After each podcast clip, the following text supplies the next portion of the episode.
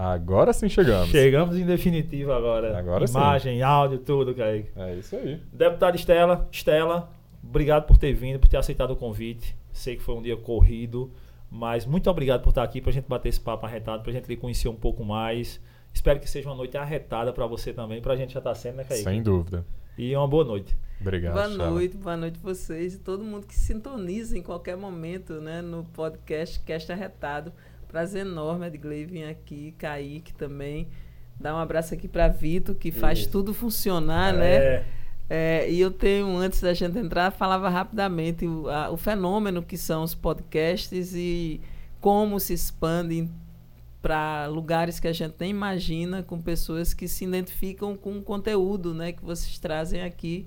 Eu me sinto honrada de poder estar aqui nesse espaço dialogando e eu espero que o papo seja bem arretado mesmo, do jeito que nordestino gosta. É Ah, verdade. tenho muito obrigado. disso, muito Bri- obrigado. Obrigado, Vitor, nosso diretor. É, ele quem faz a marcha acontecer. não se empolgue muito não, calma, tá bom. Brincadeira. É, Estela, Estela de João Pessoa, como a gente estava comentando antes, você e morou pertinho aqui, né? Quando É, a, torre é meu, minha, um- uma das áreas da minha infância, né? Eu nasci ali em Jaguaribe, na maternidade. é, no- na, na- maternidade que antes era São Vicente de Paulo, Sim. hoje é só hospital. E morei em Jaguaribe, morei aqui na Torre, depois fui morar no José Américo. Antes passei uma parte da minha primeira infância em Cabedelo, de onde meus pais eh, são originários, né, são de origem cabedelense. E a- toda a minha infância de moleca foi muito perto daqui, no Mercado da Torre, indo tomar um caldo de cana com bolo baeta todos os sábados de manhã. Assim, um cotidiano na Torrelândia, que era o É, ônibus que a gente né? pegava, um ônibus bem velho mesmo, bem, bem já daquelas da- das antigas, os antigos ônibus, né? Que era ainda Mercedes-Benz. sim, Então, assim, tem uma memória muito, muito presente e muito feliz aqui nessas redondezas. na já já na família já tinha seu pai mãe, já tinha alguém político na família já que já traçava esse quando você criança, quando você ali a jovem, adolescente, já vinha alguma ideia, puxava de alguém alguma coisa mais para Não, não, não, não, não tinha nenhum. Assim, eu não sou de família de ninguém que gostou da política ou entrou na política, né? Mas eu sou de uma família de pessoas politizadas. Minha Sim. mãe era muito politizada, muito religiosa e muito politizada. Minha mãe catequizava e era sindicalizada. Mamãe fazia na década de 90, mamãe fazia manifestação e mobilização para que a categoria dos ferroviários tivessem eh, melhores condições de trabalho e melhores condições salariais. Então, assim, grande parte da minha formação política vem dessa influência. Um- eu entendo política como um processo coletivo de organização, de reivindicação, de formulação de política pública e depois de conquista no orçamento público para que aquilo vire um bem coletivo. É, é assim que eu entendo política e os direitos trabalhistas, a luta pelos direitos trabalhistas, talvez seja a, é, a, a escola política é, mais perene que nós temos. Mas a minha educação política vem do movimento feminista. A escola de política que eu tive formação, leitura, compreensão de modelo de Estado, eh, de conceito democrático foi com ah, quando eu entro no feminismo aos 16 anos na universidade. E Quando entra ali, você vai se descobrindo e descobrindo o mundo que você, já nesses princípios e valores da política, você vai tentando en- enveredar. Eu era uma E menina, lutar. é, eu era uma menina muito contestadora. Eu não aceitava muito que dissessem que tinha que ser daquele jeito. Para me, me convencer que tinha que ser de um jeito, era preciso me, me argumentar. Então, por exemplo, é, coisas bem interessantes.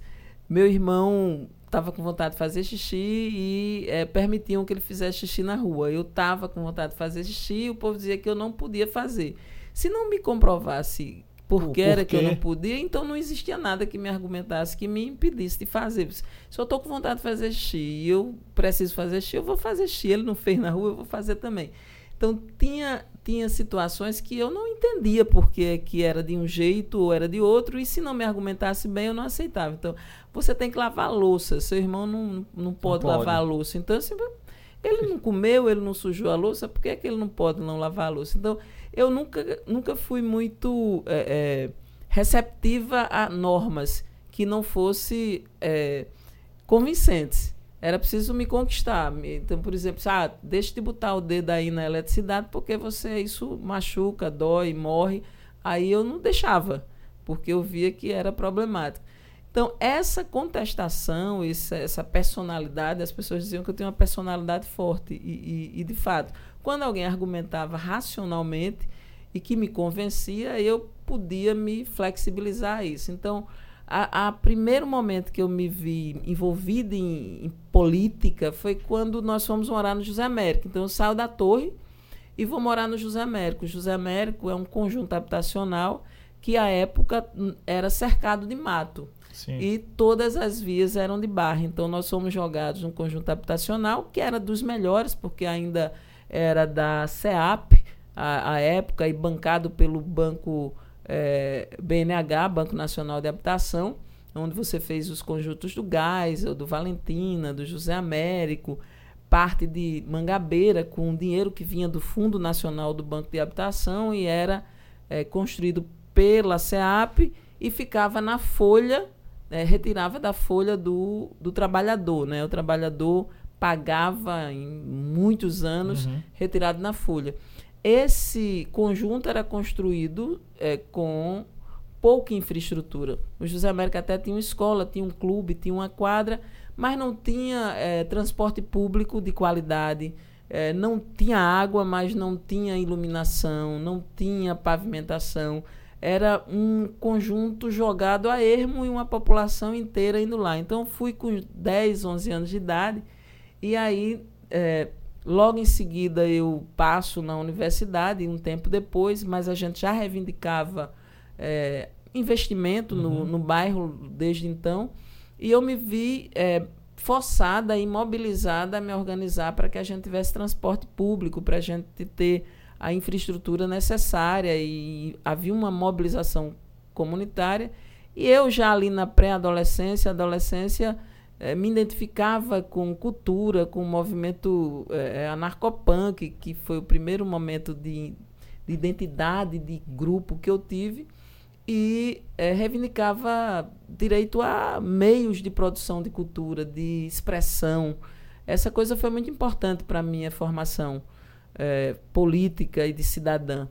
Então, eu começo nas reivindicações de direitos fundamentais, que é direito a transporte, direito à cultura, direito à educação, direito Básicos. à habitação de qualidade, direito à infraestrutura, iluminação, questões básicas que todo mundo tem que ter, a vida tem que ser digna para todo mundo. Não dá para uns ter tudo e tantos, tantos não ter nada. Né? E eu vinha dessa periferia, dessa periferia que falta as coisas, e eu precisei me organizar para reivindicar. E chego na universidade e dou de cara com o feminismo que me explicava por que razão tinha regras diferentes para homens e mulheres e que fazia parte dessa dominação sobre o corpo das mulheres, né? Nós mulheres realizamos um trabalho até hoje que é pouco reconhecido e que não é remunerado, que é o trabalho doméstico, o trabalho do cuidado, o trabalho da, de manter a alimentação, é, quem cuida, existe um trabalho enorme para que a sociedade funcione e esse trabalho ele nem é remunerado e nem é reconhecido. Ele era reconhecido na Previdência, quando as mulheres tinham cinco anos antes do que os homens. Era tipo assim: ah, você teve toda a sobrecarga da, da vida doméstica, dos filhos, da amamentação, nós vamos aí te dar cinco anos a, a de, de diferença. É. Agora já diminuiu para dois, porque se a gente. para três, né? Saiu é. de de 55 para 62 anos, o, o, mínimo de idade das mulheres. O homem aumentou 5 anos, as mulheres aumentaram 62 anos. Então, assim, nós temos um, um, um trabalho e uma subvalorização do, da presença das mulheres na sociedade. E foi o feminismo que me fez entender: ah, é por isso que eu não podia fazer xixi como meu irmão, é por isso que o trabalho doméstico vinha todo para mim, queria vir todo para mim, apesar de que minha mãe não nos criou assim. Sim. É, minha mãe. Mas quando você olha o é. externo, é, até de vizinhos e alguma coisa do tipo, sempre vai achar estranho aquele outro modelo que é, já era com você. Né? O meu, a, a, a, nossa, a nossa criação os meninos trabalhavam com tudo e a gente com tudo. No início tinha uma história de não para o menino Sim. também não ficar afeminado. É. E essa coisa ainda persiste na nossa cultura, mas, sobretudo, a ideia de que eh, as meninas são educadas para cuidar e os homens são educados para serem cuidados e para não cuidar nem de si mesmo. E isso é muito ruim. Esse modelo de masculinidade é ruim para os homens também. Então, é o feminismo que vai me formar e que vai me ajudar a entender aquela angústia, aquela contestação que eu tinha, e aí eu fico mais firme e muito mais argumentativa na perspectiva de construir um- uma sociedade igual, justa. Por isso, na sequência, eu entro na. Eu, eu entro através do movimento de mulheres, sou indicada para ser a primeira secretária de políticas públicas para as mulheres, e aí a gente vai enfrentar duas grandes, eh, du- duas grandes ameaças na vida das mulheres. Né? A primeira é a violência. Enquanto a violência que acontece com os homens é uma violência anunciada, é uma violência do seu opositor e acontece no espaço da rua, e o homem já sai mais ou menos preparado para que aquilo ali aconteça. As mulheres são violentadas e são vítimas de violência dentro do espaço de proteção, que é o espaço da casa. E quem é o seu principal agressor é aquele que tem uma relação de afeto com ela. E isso é muito difícil de desconstruir, muito difícil, inclusive, foi de tratar porque era se dizia assim, ah, em briga de marido e mulher ninguém É, mete a colher. Uhum. E aí as mulheres até hoje são mortas porque um ou outro cidadão não acha que a mulher pode rejeitá-lo, pode não mais querê-lo, mesmo quando ele já deu todos os motivos e, e de não manter um relacionamento, eles ainda acham que podem dispor da vida das mulheres, né? Essa desigualdade que agora na pandemia a gente viu em grande escala, ela era uma das a serem enfrentadas como políticas públicas. Foi dessa experiência com Ricardo, prefeito, e eu, E secretária aí você é das indicada mulheres. pela, pelo pessoal do movimento em si e Ricardo confia tu esse cargo é, na Exatamente. secretaria. Em 2005, Dois- lá, Ricardo Prefeito, é, 2005, né? Ricardo prefeito 2005, eu sou indicada pelo Movimento de Mulheres e Ricardo acolhe essa indicação. Você já conhecia Ricardo? Já? Já assim, conhecia. conhecia ma- mais próximo. Conhecia, Ricardo, é, eu Ricardo tinha também. votado nele na segunda eleição para vereador, na primeira eu votei, na verdade, é, em Jandira, que era do PT e era presidente do sindicato dos bancários, uma das primeiras mulheres a ser presidenta. É, depois votei nele, votei nele para deputado e ele, é, ele fazia um diálogo, ele era o, o, o parlamentar que fazia diálogo com o movimento de moradia, com o movimento de mulheres, com o movimento de negritude, com o movimento de criança e adolescente, o movimento de saúde coletiva. Ricardo era tinha essa capacidade muito grande. Eu atuava no movimento de cultura, no movimento de meninos e meninas em situação de rua, atuava no movimento de mulheres, atuava em vários movimentos. Então nós tínhamos muito diálogos sobre temas comuns que deveriam virar políticas públicas, né? Eu estava no campo da sociedade Sim. civil, ele no campo do parlamento, do legislativo. E aí eu entro, ele entra para o executivo e eu entro junto com ele, indicado pelo, indicada pelo movimento. E a gente vai enfrentar é, coisas como essa da violência. Montamos os primeiros serviços de atenção às mulheres vítimas de violência. Na sequência, eu é, conseguimos montar vários núcleos produtivos, porque outra área de grande desigualdade das mulheres é que nós trabalhamos mais, estudamos mais para ter uma remuneração menor. À época era 60% do salário dos homens, hoje tem diminuído, essa diferença está a 70%. Que ainda é gritante. É gritante, né? Você estudar mais, trabalhar mais e ganhar menos.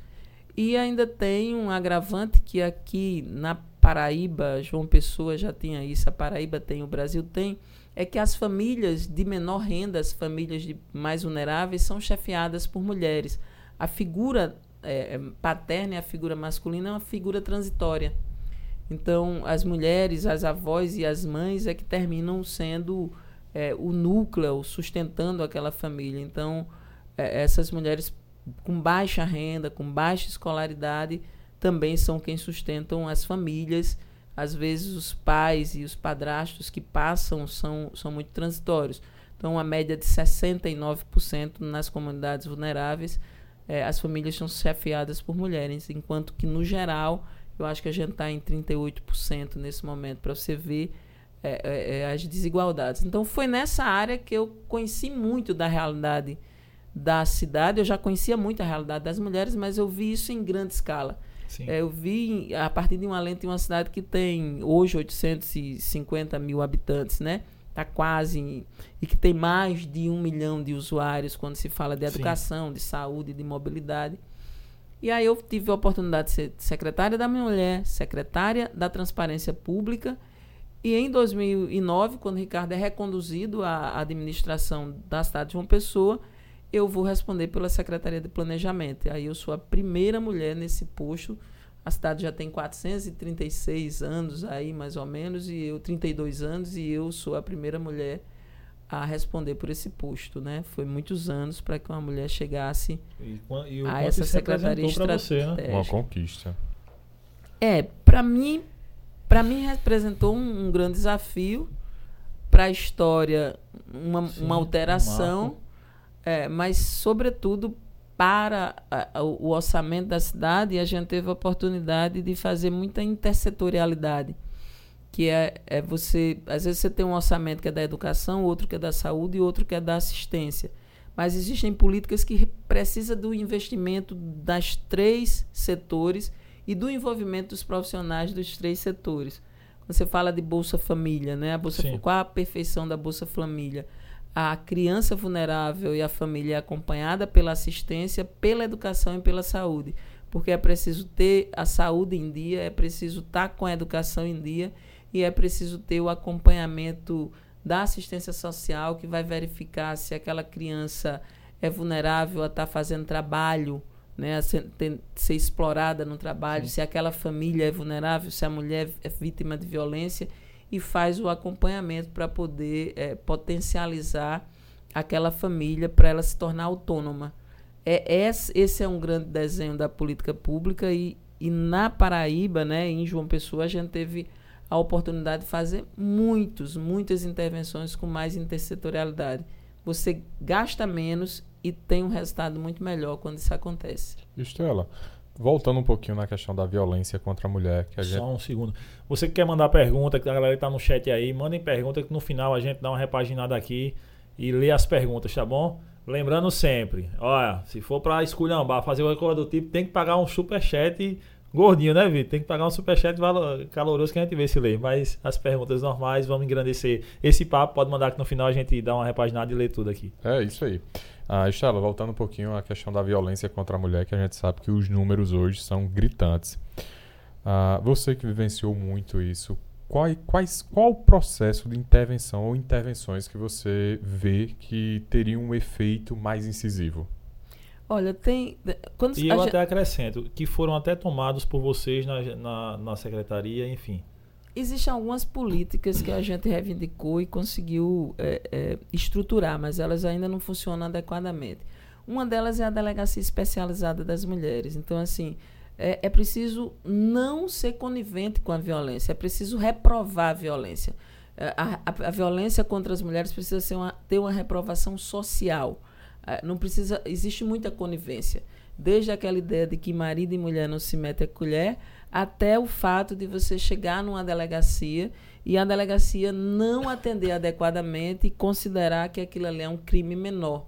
Não ser. É, é o Brasil passou muito tempo sem notificar, sem tipificar a violência contra a mulher e sem ter uma lei específica que foi instituída é, é por, por Lula acho que em 2000, fez 30 anos, 30 anos não, fez 30 anos não, fez alguns anos aí agora, é, a Maria da Penha, que é, que é, a Lei Maria da Penha.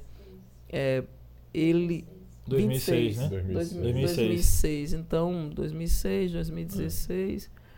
Estamos aí com 10, 14... É, 16 é, anos. 16 anos de... Estamos aí com 16 anos de uma lei que, pela primeira vez, trata a violência como um crime a violência contra a mulher como um crime que você não pode é, pagar nenhuma pagar né trocar recursos dinheiro para poder se livrar dele. E ele você também não pode ser retirado a mulher não pode retirar uma queixa. Ele é um crime que automaticamente pode ser denunciado por qualquer pessoa e tem a penalização. Mas essa é, essa tipificação ela foi importante, mas ela não é o suficiente. A gente precisa ter educação e cultura que fomente a justiça social e a igualdade entre os gêneros. Muito ruim ter tirado equidade e igualdade de gênero do nosso plano decenal de educação, porque eh, toda vez que você escuta uma música que desqualifica a mulher, você escuta, vê um filme que reproduz essa violência, você está só educando Isso. e fazendo com que a sociedade é, normalize, né? Muitas e, vezes é, e, e normatize, trate como normal e, e trate como norma é essa relação de que o homem é melhor do que a mulher, de que o branco é melhor do que o negro, de que o heterossexual é melhor do que o, o a população LGBTQIA+. Dizer, não existe essa possibilidade de alguém ser melhor por uma característica. Você é melhor ou pior pela sua atitude, pela sua condição de estar no mundo, né? E aí as mulheres são vítimas dessa ideia de que, ah, eu sou... Existe uma construção social de que os homens são melhores que a mulher, que os homens são mais inteligentes, que os homens são mais fortes, e que os homens são mais. E isso é muito ruim. Tanto é que está refletido também na ausência das mulheres no espaço de poder, na política. Essa desigualdade está em muitos lugares. Né? Essa desigualdade, essa assimetria de gênero, ela está em muitos lugares. As mulheres trabalham mais, ganham menos. As mulheres é, não têm um trabalho doméstico reconhecido. As mulheres são agredidas pelos seus, é, pelas pessoas de sua relação íntima que não são penalizadas adequadamente por essa violência e estão é, subrepresentadas no espaço de poder. Talvez esse seja os três lugares onde essa desigualdade pode ser vista. Então, como é que se combate isso? Combate isso é, favorecendo, incentivando processos educativos em todas as áreas, inclusive nos meios de comunicação, que tratem homens e mulheres com igualdade, né? E que as distinções que sejam feitas sejam por cada processo individual de pessoas. Nós hoje vivemos um momento muito difícil, porque, por exemplo, a política no Brasil e, e esse momento que a gente teve a, a ruptura, a quebra da democracia com o golpe de 2016, né, que tira Dilma, que Sim. foi eleita pelo voto, e coloca é, um, um, vice que, que não. Que, que basicamente estava ali naquela concertação do parlamento, né? A gente, com essa quebra do, do processo democrático, a gente vê o machismo enorme. É, é, Dilma foi vítima de um de, de, do que a gente chama de misoginia, do ódio contra as mulheres, porque é, se colou a, a imagem de Dilma no, na boca do tanque de gasolina dos carros, com as pernas abertas e fazia-se uma alusão ao estupro quando uhum. você colocava a bomba de gasolina para encher o tanque. Lembrando que era por é, 3 reais o litro. É, o, né? 3, era 2,65. 2,65. O bujão de gás era hoje 36 chegamos a quase 8 reais. reais né?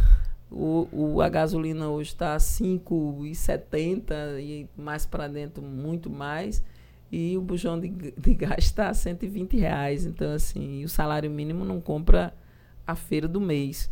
Nós estamos em uma situação muito pior do que aquela, mas houve muita violência contra Dilma. Violência de gênero, né? Não era se ela fosse um presidente homem, ela tinha sido deposta, mas ela não tinha sido desqualificada como ela foi desqualificada naquele Sim, ela momento. Ela virou meme, ela virou tudo, as pessoas fizeram, é. foi houve é, algo que dava para pensar até que era aqui orquestrado para quebrar a imagem dela, a imagem séria, a imagem de uma pessoa séria para meio que você via que queria quebrar por tudo, por falas, por tudo. Enquanto é, ela, ela teve até um problema de saúde nesse, nesse, nesse tempo, né, nesse meio tempo. Ela tinha tido um câncer, um câncer, ela tinha, tinha se recuperado, ela é muito forte, né? Mas, o que, sobretudo, eu acho que ela sofreu um, um tipo de violência que é dirigida às mulheres, que é para desqualificar as mulheres. E na política ainda é muito feito isso. A gente estava falando dessa violência contra as mulheres. A fala da mulher é interrompida, é, alguém está explicando o que a mulher acabou de dizer. Às vezes uma mulher diz uma coisa, eu, eu corrijo muito na política. Às vezes está numa reunião e uma mulher diz uma coisa bem interessante, ninguém leva atenção. Aí daqui a pouco um homem pega aquela mesma fala e diz. Aí todo mundo diz: Oh, oh isso acontece com os homens também. Assim, só fulano é que diz a coisa certa, mas com as mulheres é sempre. Então, é, essas são desigualdades que a gente precisa corrigir. Eu, eu tenho uma coisa bem materializada. Eu fiz uma lei em 2019 que garantiu o absorvente higiênico nas escolas, no presídio feminino, nas instituições de é, educa socioeducativas e também nas comunidades vulneráveis, nas entregues a associações e a comunidades vulneráveis. Essa lei foi vetada pelo governador. Era isso que eu ia falar, porque essa é a lei do. Ah, meu Deus, como é o nome da lei? Ele, ele falou da dignidade menstrual ah. e a gente apresentou a lei como menstruação sem tabu. Sim. Porque a gente é, é, foi o primeiro projeto que você colocou, isso foi barrado esse projeto. E o mesmo projeto depois? É, esse foi um, um, projeto agora, eu tenho dois mandatos, ele foi apresentado no início desse mandato, que é de 2019 a 2022. É, por conta da pandemia, ele só veio ser votado e discutido e aprovado pela Assembleia em, em, em abril de 2021. O governador vetou. Quando foi em agosto de 2021, nós começamos a voltamos à atividade parlamentar depois do recesso e fomos fazer a discussão. E aí é, ficou difícil do governador vetar porque a gente fez uma grande mobilização e a mulherada estava muito antenada porque esse debate tinha tomado é, o, o setor público como um todo. Dentre outras coisas, tinha acontecido uma pesquisa que dizia que de 100 meninas, 26 deixava de ir à aula porque não tinha uma proteção adequada no período menstrual faltava pelo menos cinco dias né, de aula ao mês. E aí a gente faz esse projeto e eu descubro no, no, no desenrolar do projeto que o absorvente higiênico pega a mais alta alíquota de impostos porque ele é considerado um produto supérfluo. Enquanto que a pílula de correção erétil masculina, que é o Viagra e o Cialis, é, o Cialis ele é, pega 100% de isenção de impostos. Então você, você imagina, hoje você tem na política 90%, 90 são homens, só 10% são mulheres. É, nada contra que, que haja isenção da pílula de correção erétil. Agora, o absorvente higiênico, que é um produto muito mais é, cotidianamente necessário, central, até para a vida reprodutiva né, da, da, da nossa espécie, ele ser tratado com essa marginalidade é reflexo do baixo status da mulher na sociedade e da baixa presença da mulher na política. Então, é, esses temas, eles, eles fazem a gente refletir o quanto a sociedade e a própria política pode melhorar com a presença das mulheres. Antes da gente continuar, agradecer, agradecer né? Agradecer. Essa, é para você provar aqui, Estela. A melhor, a melhor é. empadinha de João Pessoa, sem sombra de dúvida, já está aprovou. Total. Empadinhas do Papi, galera. Empadinhas do Papi, melhor empadinha de João Pessoa. Ó, vai lá no Instagram deles ou no, no link que tem aqui embaixo, na descrição do vídeo. Pede lá, você vai ganhar 10% de desconto. E dizendo que assistiu o podcast arretado. E eu garanto a você, se ela, você pedir, ela não chegar quentinha e gostosa desse jeito, quem paga a conta sou eu. Pode mandar é, a conta no direct. Peça tá? logo em 55. Vitral, refri aí, Vitor. Ah. Gente, é que vocês não estão sentindo cheiro. Ela fica à vontade, tá? Se você quiser comer é... agora.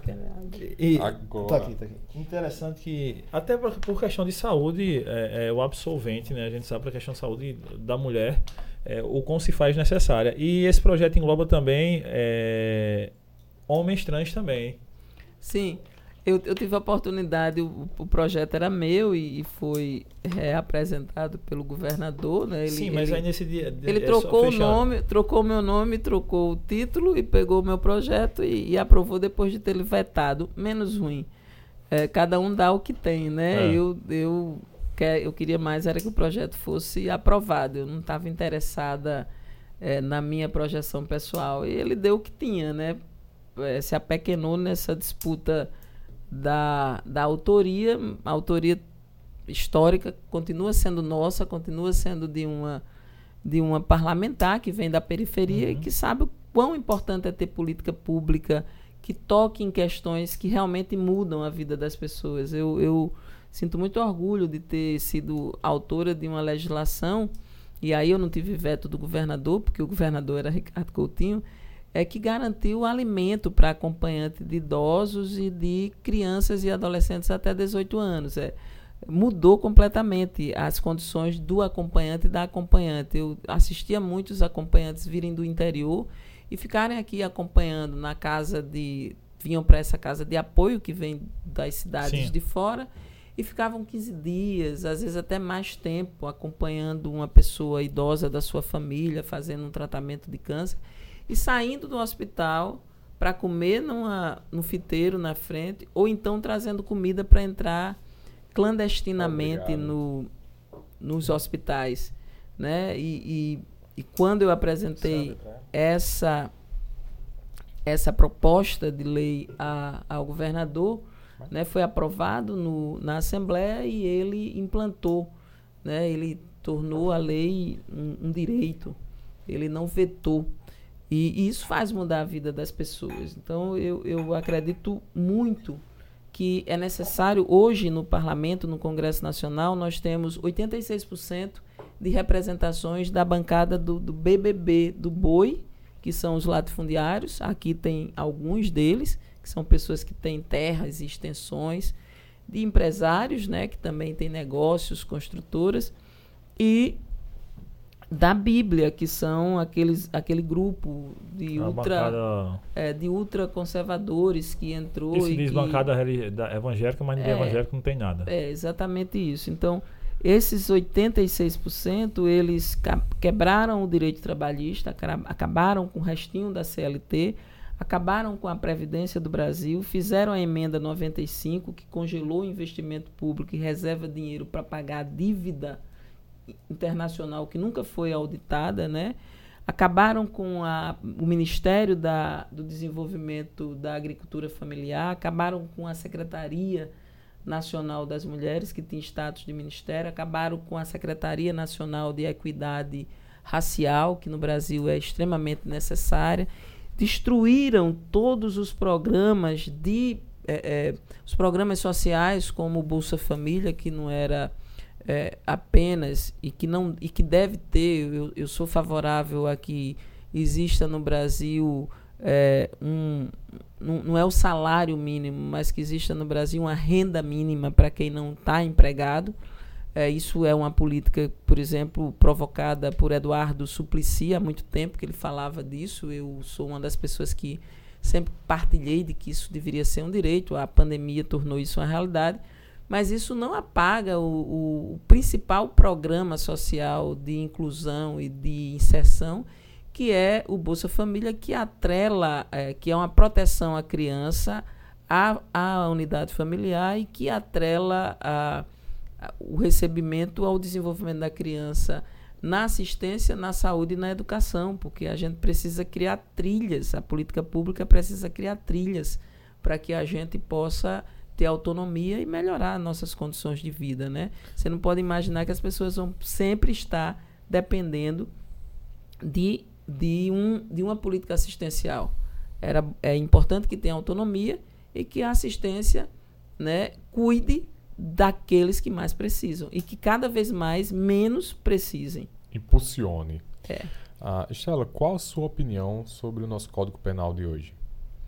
Olha, o nosso Código Penal ele é obsoleto porque ele é de 1940, ele tem muita dificuldade de ser mexido como um todo e um aspecto ele foi muito utilizado por esse movimento é, fascista que era é, fazendo a defesa da redução da menor idade da, da menor idade penal, né?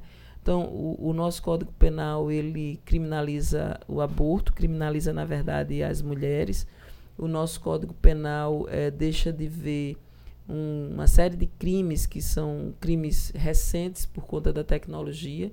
Então, você tem um, grupo de legislação que não, tão, não compõe o Código Penal.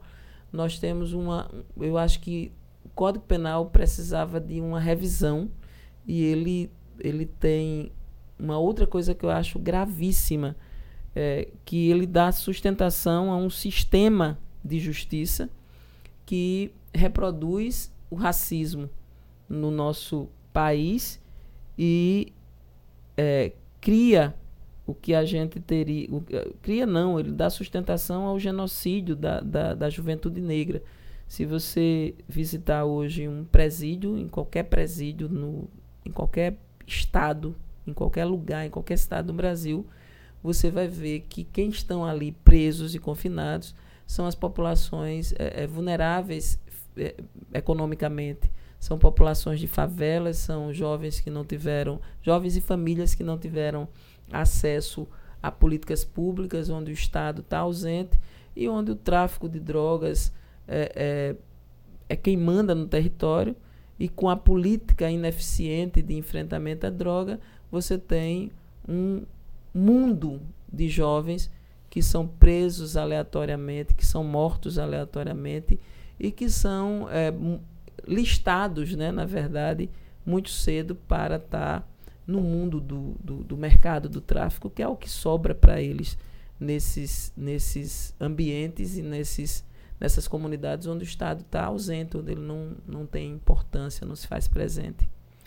É, e, e, imaginar, você viveu lá no início, lá na sua é, entrada na universidade, quando se depara com esse movimento feminista, quando se depara com a, aquelas dúvidas que você já tinha sobre tudo que você já sofria e via as mulheres sofrer, que via as minorias sofrerem, e você hoje, depois de, dos mandatos de, de deputado estadual, é, chegando para deputada federal, o que é que tu via lá? Porque eu não sei se, se, se a minha outra tá, tá errada, mas eu vejo que a gente tá, tá, tá caindo, a gente não tá evoluindo como, como civilização, como pessoas, porque é meio que inadmissível quando você olha o, a linha de tempo.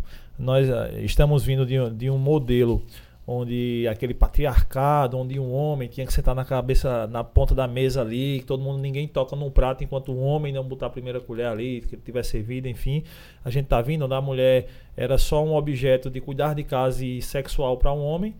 E a gente parece que está voltando a isso, parece que as pessoas é algo orquestrado que, que estão querendo isso novamente, que é, que a mulher lutou, lutou, lutou, lutou, lutou, mas tem uma turma agora que parece que está fazendo com que volte esse tipo de, de coisa. Como é que tu vê essa eu não sei se é evolução ou involução esse período que vocês se encontram na política efetivamente.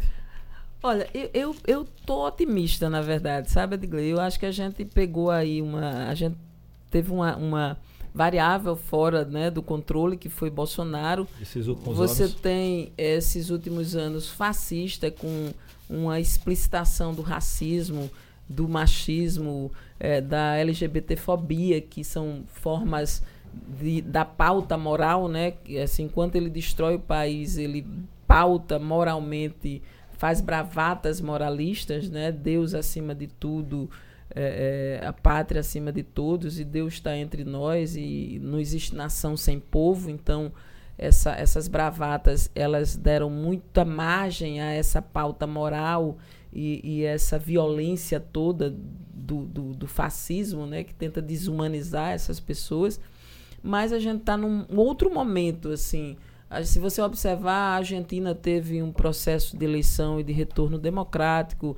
Aí a gente vai para a Colômbia e vê ali uma eleição muito importante que, que traz a Colômbia pela primeira vez para uma gestão do campo eh, democrático popular. Nós temos a Bolívia, nós temos o Chile. Então, o Brasil, o, o próprio Estados Unidos, que venceu a era Trump, então, eu, eu enxergo de uma maneira muito positiva. Quando eu vejo a questão específica das mulheres, o Brasil viveu assim. A, o fenômeno das eleições são as mulheres negras no poder. É, na hora que mataram e executaram Marielle, na verdade, isso, em vez de abafar, isso fez isso fortalecer, ressurgir.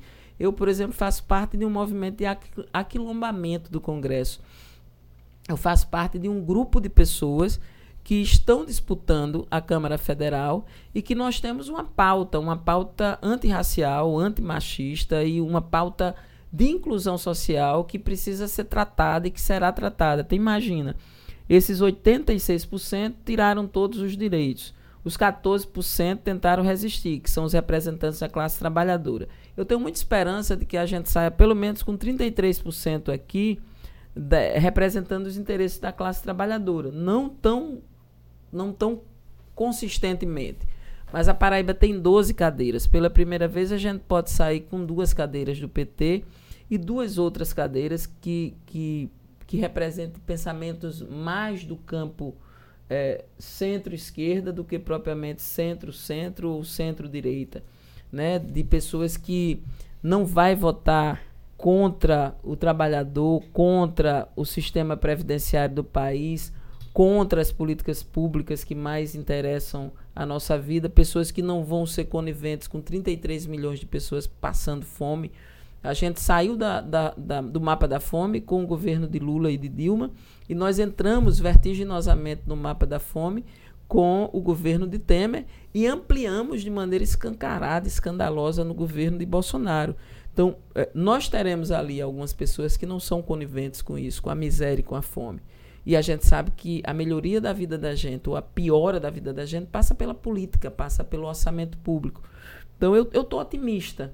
Eu estou otimista no sentido de que eu acho que é, nós vamos chegar com Lula para governar esse país e que ele terá um Congresso eu não acredito que o Congresso mude completamente. A gente está lutando agora contra é, o orçamento secreto. Você tem deputados que já estão eleitos, mesmo sem a eleição chegar, porque a quantidade, a gente está falando de bilhões. A gente é, não está falando de milhões. De, exatamente de é 53 ordem, é, bilhões de é. reais. Isso é 53 maior. 53 bilhões de reais. Para vocês terem uma ideia, o, o, orçamento da Paraíba, né, o, a, a receita do estado da Paraíba está chegando agora a 14 bilhões. Então, 53 bilhões de reais é muito dinheiro, né? É superior ao orçamento da Paraíba. de forma secreta, né? Secreto na mão de alguns.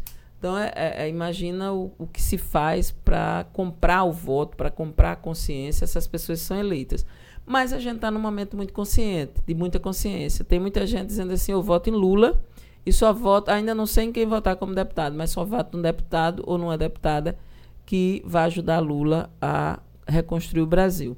Eu acredito que a Paraíba vai sair com um, um quadro renovado e com 33%, que é meu desejo, pelo menos quatro deputados e deputadas, eu desejo muito estar nesse, nesse meio, é, que possam colaborar e que tenham outra mentalidade na política, que vá é, invertendo esse, esse indicador de 86, defendendo interesses de empresários, e 14 interesses de trabalhadores. E não é nem de todo empresariado, né? Porque a gente não está falando aqui. aqui Do na, pequeno. É, aqui na, no Brasil a gente é, confunde empreendedor com empresário e confunde trabalhador em situação de nenhuma segurança com empreendedor. Essa ideia de dizer que o camarada tem uma moto, vai ser entregador e empreendedor é, é, é, uma, é uma das maiores perversões. A uberização né? E, e, essa coisa das entregas, onde você é empregado e não é empregado de ninguém. Se a sua moto quebrar, se a sua perna é, quebrar num, num acidente, você, você não tem direito de seguridade nenhuma e que você está vendendo a ideia de que você é um empreendedor para ganhar 700 reais no mês correndo para cima e para baixo, sendo maltratado por todo mundo é, é, essa é uma, uma, E aí é onde os empresários gostam, né? Porque aí são os empresários que são donos dessas empresas que ele tem uma mão de obra é, que não precisa pagar por ela. A plataforma do Uber e a plataforma do iFood, assim como a plataforma do Amazon, são as três grandes plataformas, são os, os grandes milionários que cresceram por, durante a pandemia, né? E quem fazia as entregas, basicamente, não são essas plataformas, né? É, é as plataformas levam uma grande parte do suor do trabalho desse povo que está assim vivendo para trabalhar, para comer e comendo muito mal. Então a gente precisa mudar esse país. Eu tenho esperança na eleição de Lula e tenho esperança também de que é, eu vou estar tá ajudando esse processo no Congresso Nacional. Nessa, nessa sua posta do seu nome para o Congresso, vem muito da, da força do grupo para essa ideia, para levar essa ideia junto com Lula? Vem porque sim. eu confesso que eu esperava você como, também como de, novamente como deputada, até porque é um quadro, entre aspas, seria mais fácil, porque é um quadro onde você já tem um trabalho pontual ali, e sabemos que o estadual já é, já é um trabalho um pouco diferente do federal. Eu, eu fiquei surpreso quando eu vi você como deputada federal. Então, eu já estava no meu segundo mandato. Eu sou uma pessoa, aquela, aquela menina inquieta e contestadora continua morando em mim. E eu acho que dei a contribuição que eu tinha. Eu fui presidente da CCJ duas vezes, fui presidente da Comissão dos Direitos da Criança e do Adolescente, da, da, da, da Educação, da Cultura e do Desporto. Sou hoje presidente da, do, da Comissão dos Direitos das Mulheres. Então, eu fui a primeira mulher também a ser presidente da CCJ, viu? No mais de 100 anos de Assembleia, não tinha tido uma mulher presidente da CCJ, que é o, a comissão é, coração da produção das leis da casa. Aprendi muito e, e, e, acho que dei minha contribuição. Então, assim, esse é o momento em que eu tenho a maturidade, pelos trabalhos todos e pela experiência, de estar tá disputando e de estar tá concorrendo é, a ser deputada federal. E pela primeira vez, uma pessoa com esse perfil, e aí a gente vai falar do tempo histórico para que candidaturas com o nosso perfil seja competitiva, né?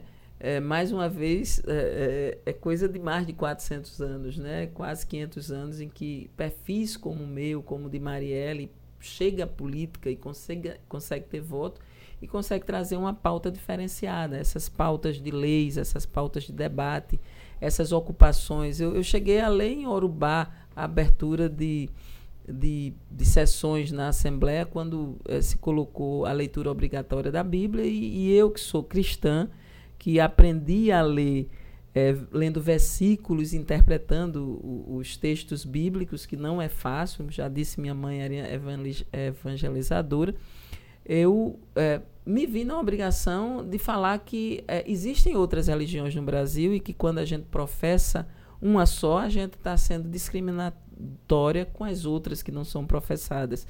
E o candomblé e as, e as religiões de matriz africana elas são tratadas dessa maneira por conta do racismo no Brasil, né? Porque são desvalorizadas, porque são coisas e vem uma cultura de negros e negras. É, na é cultura por... é, é, é, comum na cultura é. que, que escraviza o outro demonizar Exatamente. tudo que há naquela cultura para que você demonizando você tenha é, é, subterfúgios de ter razão ao fazer aquilo, né? É, e os negros foram, foram escravizados pelo mundo inteiro, né? Os brancos escravizaram o negro num período contemporâneo, muito próximo, dizendo que inclusive não tinha alma.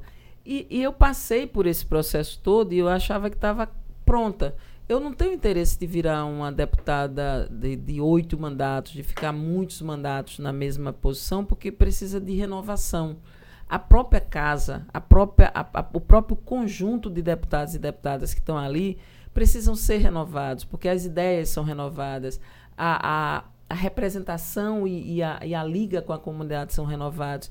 E pessoas que estão preparadas e que se sentem preparadas, e eu tive o privilégio de ser gestora pública, tive o privilégio de ser deputada, passando por comissões e abrindo frente parlamentar de meio ambiente, Frente Parlamentar de Diversidade e, e Democracia, né, tratando de temas eh, dentro desse universo do território da Paraíba, eu, eu me sinto motivada e, e, meu grupo político, e aí tem Ricardo, tem Cida, tem Márcia, tem Jeová, nós que saímos do PSB e fomos ao PT, né, lugar onde Jeová e Ricardo retornam, eu vi que o grande desafio que me motivava a estar na política seria é, ir para a Câmara Federal. Ir para a Câmara Federal e, e, levar as bandeiras e os marcadores sociais que, de certa forma, eu sintetizo e que o nosso mandato sintetiza. E meu agrupamento político e os eleitores acharam que era isso mesmo. É, o momento era de novos desafios. Eu, a, a política tem que ter é, alternância de poder e precisa ter renovação e inovação. Nesse momento, eu represento isso para o cenário federal e eu espero muito que isso se concretize. Isso é democracia. É, total. Né, nesse período seu, é, como deputada em específico, para a população LGBTQIA, quais foram os. O, o, a, a, eu acredito que deve ter sido muitos trabalhos seus, mas aqueles que você pode alancar que ajudou a comunidade de certa forma? Olha, a gente ajudou na implantação do ambulatório TT, que é uma ação do governo estadual, e o ambulatório TT, que acompanha é, a, a, a, transformação de meninos trans e de meninas trans, de homens trans e de mulheres trans, com assistência psicológica, social e hormonal. Nós consolidamos aqui ainda no primeiro mandato de Ricardo e eu era deputada é, estadual, colaborei muito com esse processo. Depois destinei emenda para que a gente levasse o centro de referência de atenção a, a de, de atenção ao o centro de referência de atenção a população LGBT para Campina Grande, que era uma cidade, a gente tinha João Pessoa, mas era uma cidade, é, Campina é uma cidade que tem muita violência contra esse segmento, e a gente conseguiu é, destinar a emenda, e a emenda foi utilizada, foi isso que viabilizou. Nós fizemos uma série de legislações, é, tinha muitos decretos do governador que podiam ser revogados, né, porque o uhum. decreto é uma legislação frágil. Nós transformamos em lei alguns decretos, como a do reconhecimento social, do nome social, né? Muito constrangedor você, pronto, você com toda a sua aparência masculina, você querendo e, e, e lutando para ter esse reconhecimento, aí alguém chega e pega na tua carteira de identidade e chama ah, Maria do Carmo, e você vem Maria do Carmo com toda essa imagem, por exemplo, Kaique, é, né? Kaique aqui tem uma imagem masculina e ele podia ser um homem trans, porque Sim. você vê muitos homens trans com características masculinas que você não consegue distinguir. E aí a falta de, de sensibilidade para usar um, um, nome e para mu mudança do nome, que é um direito, né, um direito em juízo já, é um, reconhecido um direito da justiça brasileira é, a gente conseguiu transformá-la em lei aqui, conseguimos dar operacionalidade à legislação que é exibida nos cartazes, que são legislações que impedem a discriminação ou o, a violência e o preconceito em estabelecimentos comerciais de é, casais homoeróticos. E a gente tem feito muito, assim, de, denominamos de Luciano Vieira, que é um ativista importante do MEL, um dos primeiros é, organizações que trabalha pela cidadania da população LGBT. E também Fernanda Bevenuti, que faleceu e era uma transexual é, conhecida, né? Ela gostava de se chamar travesti, mas ela é transmulher e ela é, foi uma grande liderança nacional e a gente fez o reconhecimento de Fernanda aqui no processo da sua morte prematura. Então a gente tem uma pauta constante. Recentemente a gente fez a mesma legislação para inibir racismo e LGBTfobia nos estádios, nos ginásios, nos uhum. campos, penalizando inclusive os clubes e os estabelecimentos onde isso acontece. É, é, é essa tentativa, né? Porque a, a legislação, o Código Penal é federal. Então, essa legislação é a legislação que tenta criar a cultura do respeito. E a gente teve a oportunidade de é, discutir muito, de levar muito é, no dia do orgulho, a gente levar as pautas e a discussão sobre isso. Além de sensibilização com profissionais de saúde, de assistência, de educação. Fizemos muito monitoramento na rede de educação para impedir bullying e, e exclusão de é, meninas e meninos trans, porque isso acontece principalmente na adolescência e é na escola que acontecem as primeiras as primeiras violências, rejeições que eles sofrem. Na Câmara Federal, você é, vai buscar ajudar essa população de alguma forma, até no, eu falo até no meio de trabalho, porque nós recebemos aqui uma mulher, uma mulher trans, Anitta, e ela se enquadra perfeitamente nesse quadro que você não dá para identificar se, se nasceu é, menino ou menina, enfim, ela é uma mulher. E ela, ela tem o que se chama de passabilidade, quando é, você nem desconfia é, que a pessoa pôde ter em algum momento sim. outro sexo. E, e ela contava o quão difícil é a população LGBTQIA conseguir emprego, não só na questão da violência, mas também na questão de trabalho, de emprego. É, não sei se é, não, você imagina no, como deputado se consegue ajudar nessa forma de buscar leis ou enfim que possibilite empresas buscar e contratar Edgley, eu tenho uma pauta muito forte agora, que eu acho que a pauta é, é, é todas essas legislações que, que são para inclusão social, desde pessoa com deficiência até população LGBT, ela, ela tem estruturada. A gente tem planos nacionais que podem ser implementados. Agora, tem uma pauta fundamental que tem que ir para o Congresso Nacional. Eu, eu, eu consigo até falar dela, né? A, a, gente precisa a gente precisa urgentemente recuperar a nossa legislação ambiental. Sim. Porque o que está acontecendo no Brasil é Isso absurdo. Você disse que é de imediato. É, é de pauta. imediato. Tem uma pauta que tem assim, revogar a, o, as agressões que fizeram ao direito trabalhista. Hoje, o cidadão e a cidadã está trabalhando horista, ela não tem nenhum tipo de vínculo. Então, é preciso revogar a, as coisas mais absurdas que se fizeram na Constituição, e aí alterar a Constituição, para modificação da lei trabalhista, para modificação da lei previdenciária, que atinge absolutamente todo mundo, que, que atinge é, é, todo mundo por igual. E aí você vai tratar também de, na, concomitantemente, os segmentos mais vulneráveis, que são o segmento de mulheres negras, que são o segmento de LGBTQIA, pobres e empobrecidos, que é o, o segmento de pessoas com deficiência, o segmento de criança e adolescente. A gente tem várias, vários segmentos vulneráveis na nossa sociedade, mas a recuperação da Previdência, a recuperação do emprego, a, o fim da emenda 95, para recuperar o investimento público na saúde e na educação, que são políticas que, que é chegam de imediato é, do teto de gasto para essa população. A, o, o marco legal alterado da água e do saneamento, que hoje está privatizando a água no Brasil inteiro e na Paraíba também. O governador é, separou em quatro é, macrozonas. A zona da mata, que é João Pessoa, e a zona do Agreste, que é, é Campina Grande, são atraentes. Mas o Cariri, o, o Cariri e o Sertão não são. Cariri, Curimataú, Seridó, o Alto e o Médio Sertão não são tão atraentes. Então, vai ficar na mão da Cagepa o, a subestrutura e o subinvestimento e vai ficar na mão da iniciativa privada o lucro. a galinha dos ovos de ouro, que é João Pessoa, que tem superávit, e Campina Grande, que se paga. Então, assim, é, essa é uma situação que nós vamos viver como vivemos na telefonia e na, na eletricidade.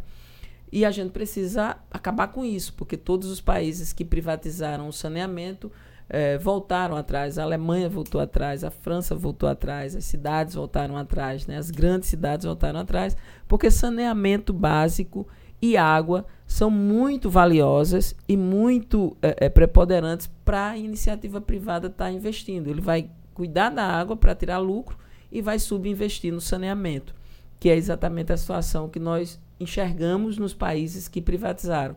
Então, tem essa legislação que é fundamental, tem que recuperar o Ministério das Cidades, tem que acabar com a quantidade de veneno que foram liberados para os nossos alimentos. Então, existe uma tem que recuperar os tem que acabar com os novos caminhos, né? Tem que recuperar uma educação pública de qualidade, porque esses novos caminhos para o ensino médio tirou da grade curricular dos filhos dos trabalhadores história, sociologia, filosofia, geografia, deixou basicamente tirou arte, então, tirou todas as disciplinas que, por exemplo, eu e você fomos educados com essas disciplinas. E isso. isso nos dá uma visão de mundo diferente de quem só estuda português e matemática. Não que português e matemática não sejam necessários e, e, e, e preponderantes, porque a gente mesmo tinha cinco aulas de português uhum. e quatro aulas de matemática. Mas tinha três de história, tinha três de geografia, tinha os outros conteúdos que dava para a gente ter uma visão mais ampla da realidade. Hoje, o filho do trabalhador está indo para o ensino médio para fazer um currículo de escola técnica de aperfeiçoamento que está ensinando ele a ser técnico administrativo. Não tenho nada contra isso, mas o técnico administrativo, qualquer pessoa com um mês, 15 dias acompanhando um escritório consegue assimilar. A gente não pode perder três anos de educação dos adolescentes para não é, instrumentalizá-los de uma visão crítica e de conhecimento suficiente para ele disputar qualquer profissão que no futuro ele ou ela deseje ter. Então, nós temos uma pauta muito séria e muito firme dentro do Congresso que vai me fazer, e eu desejo que isso aconteça, trabalhar dioturnamente, porque eu vou estar em todas as comissões. E aí não tenho dúvida que a pauta que é de inclusão social, o que a gente chama de equidade e de correção histórica, ela vai estar junto. Mas sem emprego, sem educação, sem recurso público, sem política pública, a gente não consegue nem imaginar que haja inclusão social. Ao ler o plano do presidente Lula, é, eu estava vendo isso aí e, eu, e me chamava a atenção o fato da palavra revogar, quando ele traz um plano revogar. E aí você fica imaginando, mas será que a Câmara de Deputados, aquela mesma que criou todos esses mecanismos, eles vão. A, porque a gente sabe que existe uma renovação, existe, mas é pequeno percentual. Foi razoável na eleição passada. Desejo muito eu que seja bem maior nessa, mas a gente sabe, sendo até um pouco pessimista, sabe que a gente não vai fugir daquilo que já vem a cada ano. E a gente fica, mas será que vai ter força para a gente conseguir revogar realmente? Será que não é melhor a gente adaptar, pegar esse projeto ali, talvez seja mais fácil de segurar essas leis que aí estão impostas? Eu acredito eu, eu, mais uma vez sou esperançosa. Eu acho que Lula vai ter um congresso melhor. Não vai ter o melhor congresso, mas vai ter um congresso melhor. É, vai ter um grupo aquilombado lá que vai trabalhar para que isso aconteça. Mas também tem aquele grupo que não sabe viver sem o governo. Então, o governante sendo Lula, eles também vão se flexibilizar ao que o governo mandar em troca de algumas benécias. Eles não vão ter orçamento secreto, obviamente não terão. Eu acho que Lula nunca teve tão maduro. É, é, um, é um outro. É um, é um outro. É, não, não, há comparação entre Lula e o governante do, do momento, né, do plantão. E é, ele entra em campo, ele entra para debater, ele entra para fazer a disputa. E ele terá um Congresso que vai responder por isso, porque a sociedade também está cansada. É, é, quem vai mostrar a capacidade do Congresso de fazer o que Lula se programou na carta na carta de governo, Sim. vai ser a eleição. E eu acredito que Lula vence no primeiro turno. E vencendo no primeiro turno, o capital político dessa carta de programa está definido, porque quem aprova é, é, o, povo. É o povo. Então, o, o, Brasil é um, um parlamento, é um presidencialismo com cheiro de parlamentarismo.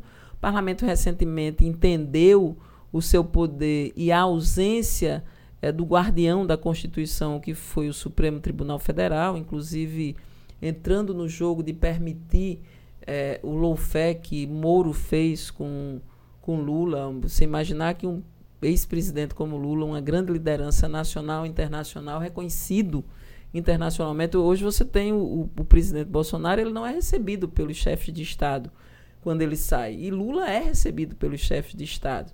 Então, para você ver a diferença que é tratado o capital político que Lula tem, né? a liderança política que ele é, mesmo sem estar no cargo. Então, é, Lula vai é, construir, consolidar esse processo, e a medida mais importante serão duas: ele ganhar no primeiro turno e ele ter um Congresso afinado, alinhado e comprometido com esse programa que vai ser é, aprovado nas urnas.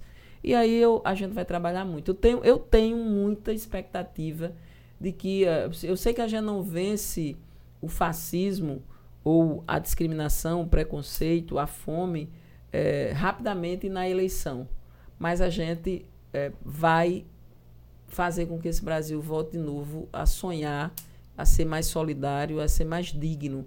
Nós não vamos ter gente passando fome, sabe? A gente vai acabar com a fome rapidamente. Isso vai acabar porque vai voltar o programa de segurança alimentar no Brasil, vai voltar o investimento na agricultura familiar, vai voltar o investimento nos pequenos arranjos produtivos, para que a gente vai voltar o investimento e o financiamento daquele sonho do trabalhador e trabalhadora que hoje não tem é, mais nada, está pendurado no empréstimo consignado, né, aquele que tem algum trabalho. Então a gente vai ter todos aqueles programas retomando e mais coisas que apareceram ao longo desse tempo e que podem ser implementadas. Porque vai caber no orçamento público o povo brasileiro. O povo brasileiro saiu do orçamento público. O orçamento público está na mão de alguns políticos que estão com orçamento secreto. E o que a gente quer é um orçamento transparente e que estejam nas políticas públicas. Independente de quem ganhe, eu acho que vai pegar um Brasil aí em janeiro bem difícil, justamente pela, pela essa última PEC agora que foi aprovada. A, a kamikaze. A kamikaze. 40 e poucos bilhões de reais aí para rasgarem. É, qual, qual é, eu, eu sei que, que... Esse, esse dinheiro que, que é dado para rasgar e que está sendo rasgado desde o primeiro momento, hoje o, o próprio presidente está refém, assim, de certa forma, quem mandou em todas essas mudanças do orçamento foi, foi o Lira, né, como presidente da uhum. Câmara, e, e, o Centrão, a, a, gente que acompanha um pouco a política sabe exatamente disso. Mas olha, Lula tem uma capacidade de resolver problema é, e, e entende de economia, de macroeconomia, muito fortemente. Não foi à toa que os Estados Unidos se incomodou muito com o Brasil, porque os brinques que foram quase que desmontados estava causando muito, muito incômodo. Então, você imagina, você tem os Estados Unidos perdendo a hegemonia eh, imperial do mundo, você tem a China ali Sim. ascendendo. Existem vários negócios que podem ser revistos. A principal questão foi tomada, que é a, a nossa Petrobras e o petróleo refinado. Né? Então, assim, existem muitas revisões que podem e devem ser feitas. Lula tem uma capacidade enorme, não só ele, mas ele tem dialogado com um, grupo muito qualificado, desde representantes, desde a política internacional, com Celso Amorim, né? até é, o grupo de economistas que dialoga e pensa as soluções do Brasil. Eu acho que a gente consegue tirar o Brasil do buraco assim no primeiro, segundo ano de governo, a gente já tem outra sensação sobre o Brasil. Não vai ser fácil, mas é possível. O Lula já fez isso uma vez e agora ele está muito mais preparado. Eu espero estar tá nesse Congresso colaborando, porque existe uma parte muito dura, um labor muito forte a ser feito no marco legal. A gente tem que recosturar e reaquecer a Constituição de 88. A Constituição Cidadã foi toda rasgada a gente vai ter que fazer muitos remendos e consolidá-las na área da saúde, da educação, em muitas áreas. Por isso que eu estou dizendo, tem muita coisa para fazer ali. Estela, eu vou voltar ao, ao Código Penal novamente. Ah, qual a sua opinião em relação ao aborto? Olha, o aborto para mim não pode ser método contraceptivo. E no Brasil, por falta de educação, por falta de acesso a métodos contraceptivos, por falta da, do papel masculino, da responsabilidade masculina no, no controle da natalidade e, e, da sobrecarga das mulheres, o aborto é quase um método contraceptivo. Só que é um método que mata mulher pobre e jovem. Então, quando você vai ver a quantidade de mulheres que tiveram sequelas ou que morreram por abortar, a gente está falando daquela mesma menina que mora em comunidade vulnerável, que é, foi abusada sexualmente dentro de casa, que é vítima de estupro, e aquela menina, essa menina, como aquela de 11 anos que a juíza tentou é, manipular para que ela não tivesse, para ela que para que ela mantivesse uma gravidez que a menina foi é, adquiriu através de um estupro. Esse caso, como o dela, tem muitos no Brasil, muitos. Eu acompanhei alguns. Então, quando você pergunta qual é a minha opinião sobre o aborto, aborto não deve ser tratado como crime pelo Código Penal do Brasil.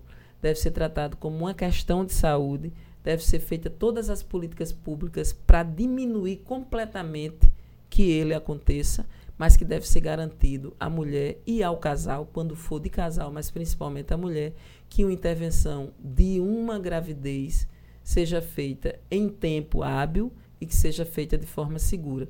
Para você ter uma ideia, quando a gente fala de, é, de tecnologia para fertilização, os médicos fazem a instalação né, dos óvulos no útero e às vezes eles, para não perder aquela fecundação, eles usam mais de um embrião. E quando mais de um embrião, quando oito embriões são fixados, eles chamam de redução embrionária. Para o médico é uma redução embrionária na fertilização, para as mulheres é um aborto. Então, tudo é uma questão de uma hipocrisia moral que, mais uma vez, é, desrespeita por demais a vida e o corpo das mulheres. Então, para mim, o aborto não deve ser tratado de um código penal, mas deve ser tratado no sistema público de saúde. Eu estava observando os últimos debates que tiveram, tanto para governo quanto para Senado, e eu fazendo a seguinte reflexão, e estava até comentando com minha esposa. É, é, incrível porque hoje o Brasil vive uma, um, um, falso conservadorismo de 2018 para cá, de pessoas que nem sabem o que é que estão falando, mas se dizem conservadoras, família, pá, não sei o que, Deus tal, cristão. E aí na, nas perguntas eu sempre vendo que esse tipo de político de direito, direito extrema direita que se diz conservador, quando é perguntado sobre tal, ele tem uma resposta. E aí eu analisei na, no, de Senado, no debate para Senado, e analisei os dois governadores que teve aí, três. E eu vi que todos a mesma resposta. Sou a favor da vida, sou contra, só isso. E não expano mais em nada.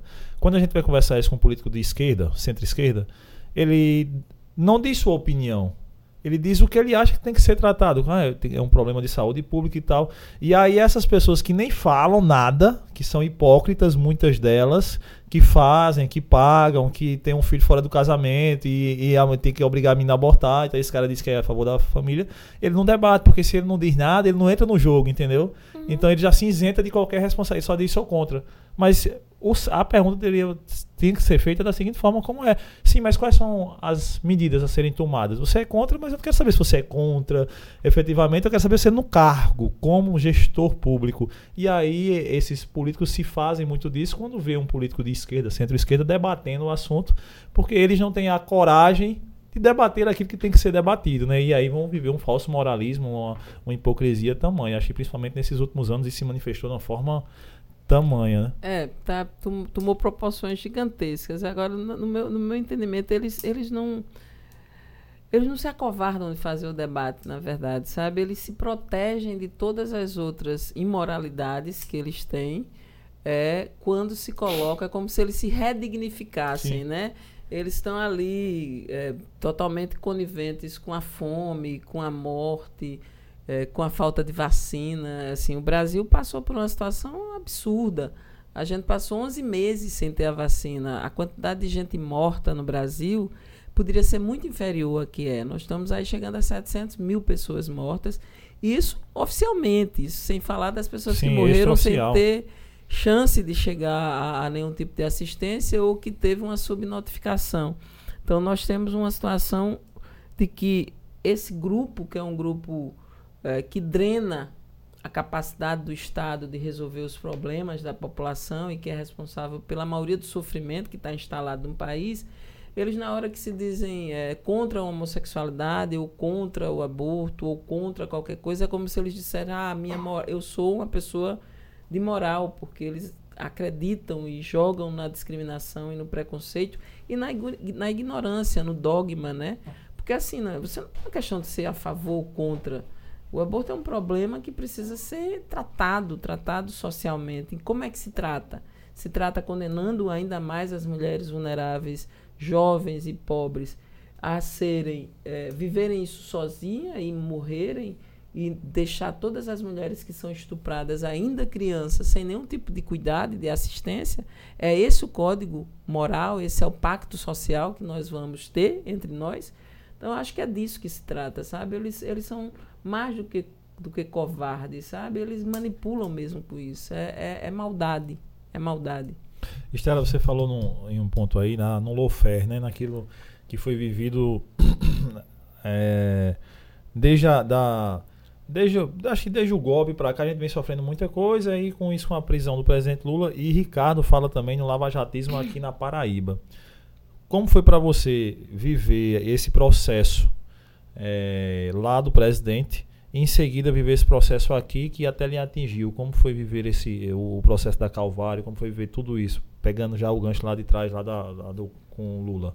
O lawfare de Lula, o lavajatismo, foi a, segunda parte do golpe. Né? A primeira parte do golpe bateu em Dilma. A segunda parte do golpe tinha que impedir que Lula fosse candidato. Então, para impedir, é, se criou toda a, a todo o denuncismo, né, aquele, aquele modus operandi de Moro, é, de desrespeitar completamente o princípio, né, o, o princípio da inocência, né, porque você tem, é, alguém tem que provar que você é culpado e não você provar, provar que, que, que, é inocente. Então, é, é, Lula passou por uma série de constrangimentos que não, não era para ter passado, é, foi condenado sem provas por uma delação e isso foi é, um instrumento político para poder impedir dele ser candidato. É, todas a justiça foi conivente com isso, foi permissiva, e só depois, por conta de um hacker que pegou a comunicação de Moro com Delanhol e que mostrou que não era só Moro e Delanhol, mas que um grupo de é, é, procuradores, juntamente com Moro, montaram e construíram toda a condenação de Lula Isso virou um modus operandi. Esse modus operandi foi reproduzido em todo o país, porque a justiça sempre foi seletiva. A, a justiça sempre foi para quem tem dinheiro. Mas ela nunca tinha sido utilizada de uma maneira tão explícita para manipulação ideológica. E eu dizia lá atrás, eu, eu dizia a Ricardo isso, Ricardo, você vai ficar sem mandato? Olha o que está acontecendo com Lula. Isso pode acontecer aqui na Paraíba.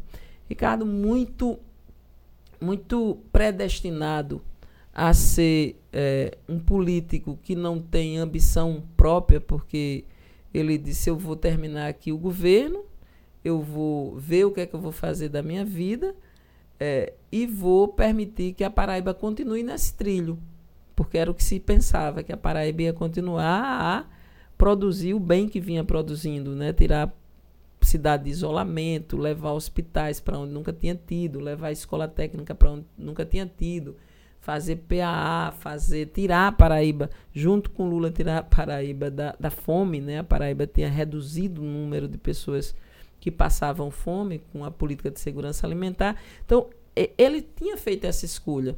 E eu achava que era um momento muito delicado da democracia para fazer essa escolha. Quando Bolsonaro vence e, e a gente vê todo esse processo é, se aprofundar, né? aprofundou, Lula passou 580 dias preso, a gente viu acontecer a, a a Calvário, que eu nunca vi um nome tão perfeito, né? Porque a Calvário é aquela a Calvário se reporta aonde Jesus foi crucificado, é o lugar do, da crucificação de Jesus.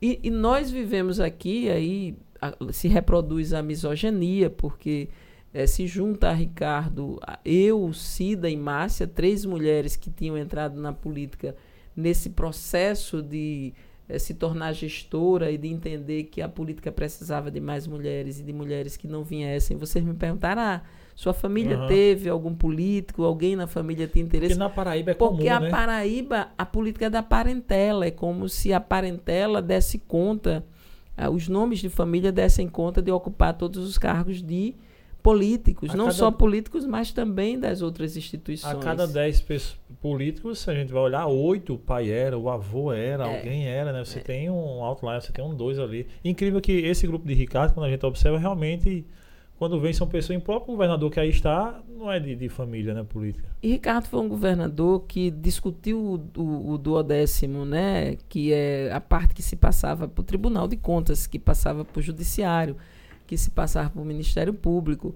Ricardo, é, ele só conseguiu usar o dinheiro da Paraíba bem porque ele foi tirando é, da própria máquina aquele dinheiro que a sua máquina consumia. Então, imagina. O décimo é um percentual, né? Do, é, da, do é, que, da é. receita do Estado. E, e é. Ricardo, ele e, é, baseado naquela receita do ano anterior, você passa Exatamente. esse décimo para a instituição. E Ricardo meio que brecou esse sistema e deixou meio que um valor fixo, não foi isso? Não, ele, ele, ele usou a regra do. Sim, a, a regra, da, dentro, da, é, Dentro, a, dentro da regra do orçamento público, ele passou sempre do duodécimo, é, que era direito dos poderes. É, não houve queda, porque ele, como um bom gestor, conseguiu fazer com que a Paraíba atraísse investimentos, atraísse, aumentasse emprego e aumentasse receita. Então, é, é, você começa a receita. Eu fui secretária de planejamento e aí você começa a receita de, do. Você começa a receita aqui e durante o ano, mais ou menos setembro, você Sim. já vai aqui. Então, a receita está alta e vai subindo. E o custeio começa aqui, porque em janeiro você não tem, e aqui vai subindo. Então você tem que ser muito, muito bom gestor para não dar uma distância grande. Ricardo conseguiu o tempo inteiro fazer isso aqui é, subir o custeio, se equilibrar e a receita não cair tanto. Tanto é que ele chega ao final do ano, quando ele sai, esse gráfico é exatamente assim, ele sai deixando meio bilhão é. em caixa para o governador João Azevedo, que foi eleito com o nosso pedido. E ele passa a ser perseguido politicamente, né? Ser, não só uh, eles fatiaram as denúncias, não só a gente não teve o direito de defesa até hoje, a, a, nossa moral teve prisão, teve tudo isso. Até hoje, o, o, o Tribunal de, de, de Justiça não, a, aceitou a denúncia. O, o relator recebeu a denúncia, fez a diligência do que foi pedido, mas não apresentou a denúncia ao Tribunal de Justiça. E aí, esse tempo todo moendo, moendo, moendo, até que se consegue é, questionar se aquilo era uma matéria de, de, de crime comum ou era uma matéria de crime eleitoral, porque trata-se ali, desde o início da denúncia, de uma possibilidade de uma. É, de, de, do, do, que se chama de um indício de caixa 2 que favoreceria a favoreceria a campanha de João Azevedo, coisa que é, tem várias outras pessoas que foram denunciadas, sai o nome de muitas pessoas, mas que foi dirigido para Ricardo, para mim, para Cida e para e para Márcia. E se tenta criar esse PowerPoint, a gente até hoje não teve a oportunidade sequer de ter acesso a todo o conteúdo da denúncia, e enquanto isso nós somos sendo julgados como culpados sem ser tem, sem ter o direito de defesa. É, é exatamente o que aconteceu com, com Lula, porém, depois do Lava Jato ter sido desmontado, é, a próprio, o próprio Calvário perdeu força aqui, isso está claro e, e, muito explicitado. É, Para você ter uma ideia, essa questão que coloca sob júdice a eleição de Ricardo, ela aconteceu em 2020. É, Ricardo essa denúncia foi feita pela coligação de Cássio. Ricardo ganhou no Tribunal Regional Eleitoral aqui. Eles recorreram no Supremo. Ricardo ganhou no Supremo, estava arquivada. O, ju, o juiz lá pensou, o hoje pensou, e antes, 15 dias antes dele sair. É, Candidato, né? Não, 15 não. dias antes de hoje se aposentar. E sim, sim. Algumas semanas antes de Ricardo. É, de, antes da eleição, ele dá essa condenação é, como um, uma, uma forma de colocar a candidatura de Ricardo em, em, em ameaça na, na mente da, do eleitor pessoense. E isso é, anda até esse momento mas a gente está muito. Eu estou muito otimista. Você está otimista que ele, é, tô, que ele vai tô. ser candidato a senador realmente? Estou, porque o, o processo está no Supremo Tribunal Federal, é, é, no Supremo que ele tem que ser tratado, não era pela Rosa Weber que ele tinha que ser tratado, ele está na mão de Carmen Lúcia. E o, a situação do Agnello e do Arruda, que são situações semelhantes, mas piores, porque Agnello e Arruda tinham perdido, por exemplo, no Tribunal Regional Eleitoral, perdido no Tribunal, no Supremo tribunal, né, no, no STE, no STJ, e, e é, não cabe ao Supremo ter mais de uma posição. O Supremo é quem cria a jurisprudência. Então, é, se já houve é, uma, um posicionamento de Arruda, de Agnelli de Arruda igual, não podem tratar Ricardo diferente, entendeu? Entendeu? Então nós estamos, eu estou muito, muito é, assim otimista e, e, muito consciente de que Ricardo vai vencer essa eleição e vai ser de fato o senador que a Paraíba é, precisa ter nesse momento da reconstrução do Brasil e que Lula precisa. É, Ricardo e Lula são assim, para mim, eu como eleitora, eu fico muito feliz de poder, é, numa eleição, ter Lula e ter Ricardo para votar, entende? E eu acho que isso é, vai fazer uma diferença também nessa situação de dificuldade que a gente teve, porque a gente precisa ter cabeças muito boas e pessoas muito boas de trabalhar, capazes de trabalhar, capazes de mudar a realidade. E Ricardo tem isso e Lula tem isso. Por onde eles passaram, eles transformaram a vida das pessoas. E falando nessa capacidade, nesse grupo que envolvia mais pessoas lá atrás, é, Ricardo, você, Cida, Márcia, é, Gilberto, o próprio João, Aí vem o nome, surge para suceder Ricardo e vem João. E em seguida essa ruptura de João com essa ideia de vocês, com a ideia que já estava lá. E quebrando, é óbvio que ninguém vai saber o dia de amanhã, ninguém vai saber o que a pessoa vai fazer quando estiver com o poder nas mãos. Mas como você imagina essa governabilidade do candidato de veneziano? É esse que está junto a Ricardo e junto a Lula e, consequentemente, na chapa com vocês. Olha, veneziano é um, é um, é uma, é um cara jovem, um político que conseguiu ser prefeito de Campina, foi vereador, foi prefeito de Campina Grande duas vezes, chamou atenção na gestão de Campina Grande com com saúde, com mobilidade urbana, com habitação. É, ele foi para Campina, o que Ricardo foi proporcionalmente aqui, assim, Ricardo com muito mais condição, porque é a Sim. própria capital e com a visão de campo de esquerda, mas é, veneziano chama atenção lá em Campina Grande, vira deputado estadual, é, depois vira senador, vindo para o PSB, e tem uma, e tem uma, uma, uma contribuição na política em, em alternância de poder em vários cargos. Então, ele tem um preparo, além de ter uma energia muito grande de, de realização. Eu tenho convivido com ele e eu observo a cena, a cena política e eu acho que ele tem. É, é o momento dele de disputar esse cargo e, e, e ele teve uma posição importante no cenário nacional, porque quando Lula sai né, do presídio e que se discute se Lula é candidato ou não é candidato, é, Veneziano é um dos primeiros que sai do PMDB e diz se Lula for o candidato, ele, eu apoio Lula, porque Lula mudou o Nordeste, né? Ele que tinha tido um voto contra Dilma. Era isso que eu ia falar, um porque voto... o eleitor de esquerda, às vezes, ele fica é. naquele.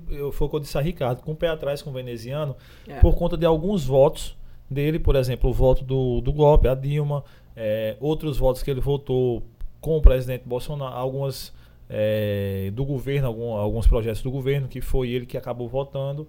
E aí o, o eleitor da esquerda ele fica, caramba, mas. É, é, sendo que nos, nos quatro, eu vou dizer quatro, não desmerecendo a candidata do PSOL, outros candidatos do campo de esquerda, mas aqueles quatro que a gente vê à frente nas pesquisas, Veneziano é o único de esquerda, que estaria num partido é, coligado com, com a turma da esquerda. Aí o eleitor da esquerda fica, mas será que Veneziano vai abraçar a ideia? Será que aí fica, lógico que ninguém tem bola de cristal para saber o futuro, mas dentro daquele trabalho que ele vem desempenhando, você acredita que ele pode Veneziano é o melhor quadro que tem disputando aí, como você falou. É aquele que está no campo da esquerda, é aquele que dialoga. Ele não é à toa que ele foi dialogado. A, a candidatura de Veneziano não é só do MDB, é uma, é uma candidatura do PT, é uma candidatura de Lula. E é uma candidatura importante no cenário paraibano e no cenário nordestino. A gente está com um governante que paralisou a Paraíba. Paraíba está paralisada, você não tem obra realizada na Paraíba, você não tem a presença do Estado. A, a escola, e eu falo porque estou na Assembleia e eu acompanho de perto, de dentro.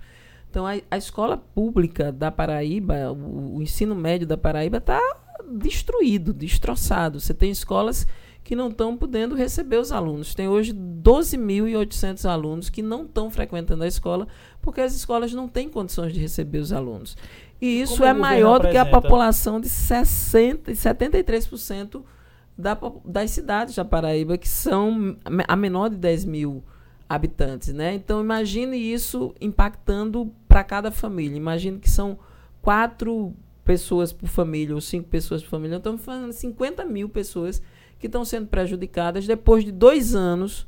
Pode pegar um menino agora de ensino médio Não, que passou o primeiro e o segundo ano na escola pública e que está fazendo o terceiro ano e vai fazer o Enem. E aí está dizendo a todo canto, numa mentira, de que a Paraíba recebeu o prêmio e foi premiado. Pô, eu não quero saber disso do prêmio. Eu quero saber se meu filho está com condições de estar com conteúdo de disputar no Enem e de seguir uma carreira profissional. Não estão não estão. O, a, a criança que está hoje fazendo o sexto ano, que fez o terceiro e o quarto ano, e o sexto ano é o final do, do fundamental, não está lendo, não está escrevendo. Então, houve um, um, uma queda na intelectualidade, na, no conhecimento do alunado de escola pública, que está sendo mentido, maquiado, forjado por esse, por esse governo. Então, esse é um governo muito difícil, porque é um governo da mentira também, né? Você, você é, é, dourar a pílula num assunto tão grave, tão sério, houve pandemia, houve pandemia, houve dificuldade, houve dificuldade. Então vamos aqui arranjar um outro caminho que não é o caminho de fazer de conta que as coisas é, correram tudo bem. Comprar alimento, é, é, aqui tem um, um, dos processos aí de investigação e, e, eu aqui não quero julgar ninguém se que não seja é, que a investigação não chegue ao final, mas existe uma coisa muito concreta. A gente teve um período de fome muito grande, recebeu-se recursos para comprar alimento e para alimentar as pessoas que estavam sem trabalho, e esses, esses recursos foram gastos em cooperativas que não comprovaram que entregaram. Cooperativas de fora do estado, você podendo comprar das cooperativas o inhame da Paraíba, a macaxeira da Paraíba, Sim. a batata da, maca, da Paraíba, Fortalecer a até a economia, né? da, da Paraíba. Re- favorecer a cadeia produtiva local, fazer o dinheiro circular e dar uma comida de qualidade para as pessoas. Você teve é, é, encontro, inclusive, de peixe, de comida Uhum. empodrecida, é, é, que não tinha condições de, de consumo humano. Então, concretamente, nós temos um governo que paralisou a Paraíba. E agora, por exemplo, tirou o cartão alimentação, porque era um instrumento do governo passado, onde o cidadão tinha seu dinheiro e ia comprar no mercadinho do bairro, né? E colocou uma coisa que é, é, prato na, na mesa, que você vai pegar uma quentinha que é fornecida e que tira aquele vínculo do alimento. Então, uma proteção correta para a nossa população é você dar o vale gás, dar o gás, dar a alimentação e a pessoa ter a dignidade de fazer a comida na sua casa e comer todo mundo na, na, na, na mesa. É, você minimamente tem ali. Todos nós vivemos isso. Um, um momento de confraternização familiar é o momento da comida, né? Exato. É o momento do café da manhã, é o momento do almoço, é o momento do jantar. O próprio governo descaracterizou isso, fez contratações de eh, restaurantes que entregam quentinhas, quentinhas em cidades de 5 mil habitantes. Você imagina, uma, numa cidade de 5 mil habitantes, você ter quentinhas que são entregues a 500 pessoas, a 500 pessoas, na, na, ou menos de 5 mil habitantes. Então, assim, esse é um programa certamente que precisa ser eh, eh, acompanhado, principalmente pela, pelo uso político que se faz nesse processo com a miséria e com a fome das pessoas, sabe? Isso é uma coisa muito séria. Então, no meu entendimento, é, é, é, Veneziana é o melhor quadro que nós temos, Ricardo é o melhor quadro que nós temos e Lula é o melhor quadro que nós temos. E a Paraíba, querendo avançar mais rápido, vai vai estar alinhada com o presidente, vai estar alinhada com o senador e vai estar alinhada com o governador, que é muito mais simples e muito mais efetivo de você é, fazer a Paraíba voltar a se mover. É, João foi um péssimo governante. É, eu não votaria nele, jamais. E acho que é, a gente não pode enveredar pelo bolsonarismo aprovando quem não tem competência nem capacidade para é, governar. Nem muito menos no projeto PSDB, que defende, por exemplo, a privatização da Cagepa, que defende a privatização porque acha que a privatização vai resolver tudo, né? Basta de privatização. A gente já privatizou coisa demais. A gente precisa ter dinheiro público para investir nos serviços que são responsabilidade do Estado e que não podem ser tratados diferentemente como comércio. A educação não pode ser negócio, a água não pode ser negócio. O, nesse foi vivido 12 anos. Vou falar 12 porque em seguida houve, houve a ruptura do governo Dilma. É, 12 anos de governo do PT, 8 de Lula, aqueles quatro primeiros de Dilma. Tivemos 8 anos do governo de Ricardo aqui. Mas o que, que você acha que faltou a todo esse período da esquerda? E eu vou falar na nossa região aqui Nordeste, Paraíba, porque Bolsonaro, por exemplo, quando chega 2018, é muito bem votado. Mas muito bem votado, além das expectativas na nossa região. O que é que faltou de dialogar, da esquerda dialogar com o povo, com o pobre, pobre que não tinha o que comer, o pobre que vivia de uma passagem molhada, como eu que sou lá do sítio de, de, de, é, das, do sítio Barra do Vieira em Desterro. Ah, meu pai e várias outras pessoas viviam lá, ganhavam dinheirinho quando surgia uma passagem molhada, surgia alguma coisa para fazer, ou a maioria sempre, oito meses do ano, estavam em São Paulo trabalhando nas obras. Sim.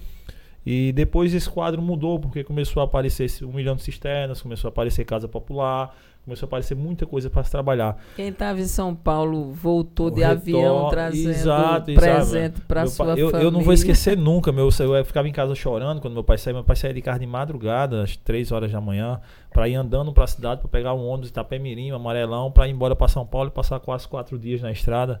E já é, na última viagem dele, ele já foi e veio de avião, já, já, já mudou esse quadro, né? Já foi e veio de avião. E, mas o que faltou assim ao governo da esquerda, do PT, da, da esquerda, né? Dialogar com o povo, falar, gente, eh, nós temos um projeto que é para tirar o nosso lugar da pobreza, da miséria, enquanto outros tem sempre um, falam muito bem, ah, temos que empreender, temos que dar a oportunidade de cada um empreender, de vencer, porque se fulaninho venceu, o ciclano também pode vencer, como se existisse uma meritocracia, como se você corresse atrás, você iria conquistar. Olha, Edgley, a, a gente tem baixa consciência de classe no nosso país. A única experiência histórica de um, de um governo democrático popular foi Lula e, na sequência, Dilma. E foi muito bem sucedido. É, essa guinada à direita que o Brasil também experienciou não foi só no Brasil. Né? Nós tivemos uma, uma guinada à direita global. Você vê é, o ultraconservadorismo crescer na França, crescer na Alemanha, crescer na Europa como um todo. Tomou os Estados Unidos com o trumpismo e tomou vários países, a Argentina. Então, nós tivemos uma guinada da ultradireita que é muito próxima da crise econômica, que não é crise econômica, é a crise do capital. O Brasil nunca teve uma, uma consciência de classe muito elevada. É, essa experiência de Lula, ela fez a gente é, viver muito a, a cidadania pelo consumo. Então, eu passei a consumir geladeira, televisão. Uhum. A educação política mesmo, essa educação que não é educação formal, mas é educação política, ela não foi acontecendo porque também nós tivemos, é, nós temos os nossos opositores.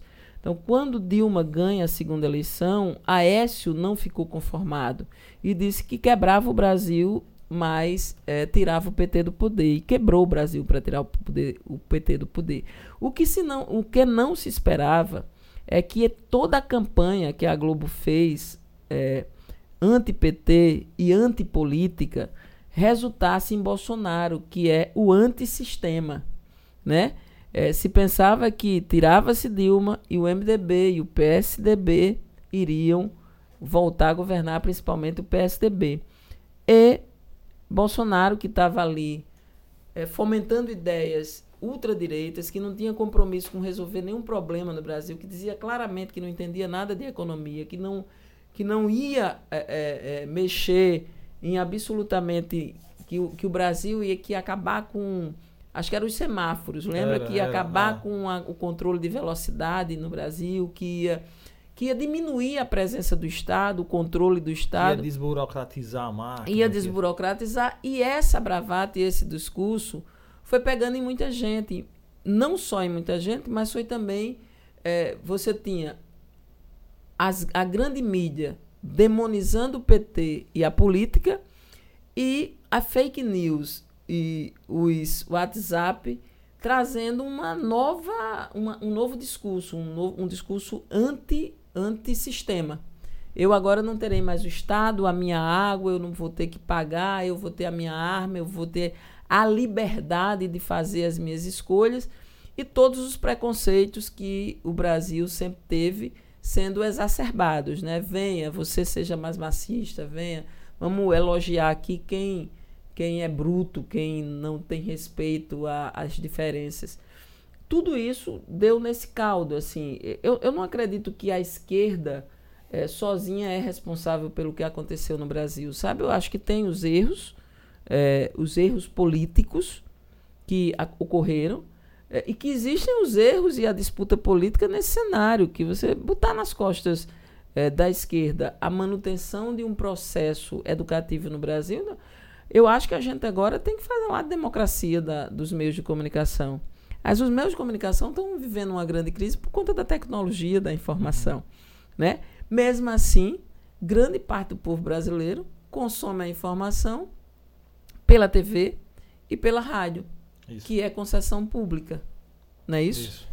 É, então, nós teremos aí, a democracia brasileira, ela será mais, é, é, mais respeitada se a gente fortalecer as instituições. Por exemplo, o Supremo Tribunal Federal e o sistema de justiça precisa fazer uma, um auto, um, uma, uma auto-reforma e precisa ter controle da sociedade. O CNJ é insuficiente. A gente vai ter que pensar como é que o sistema de justiça vai chegar a entregar para a sociedade aquilo que é responsabilidade dela entregar, né?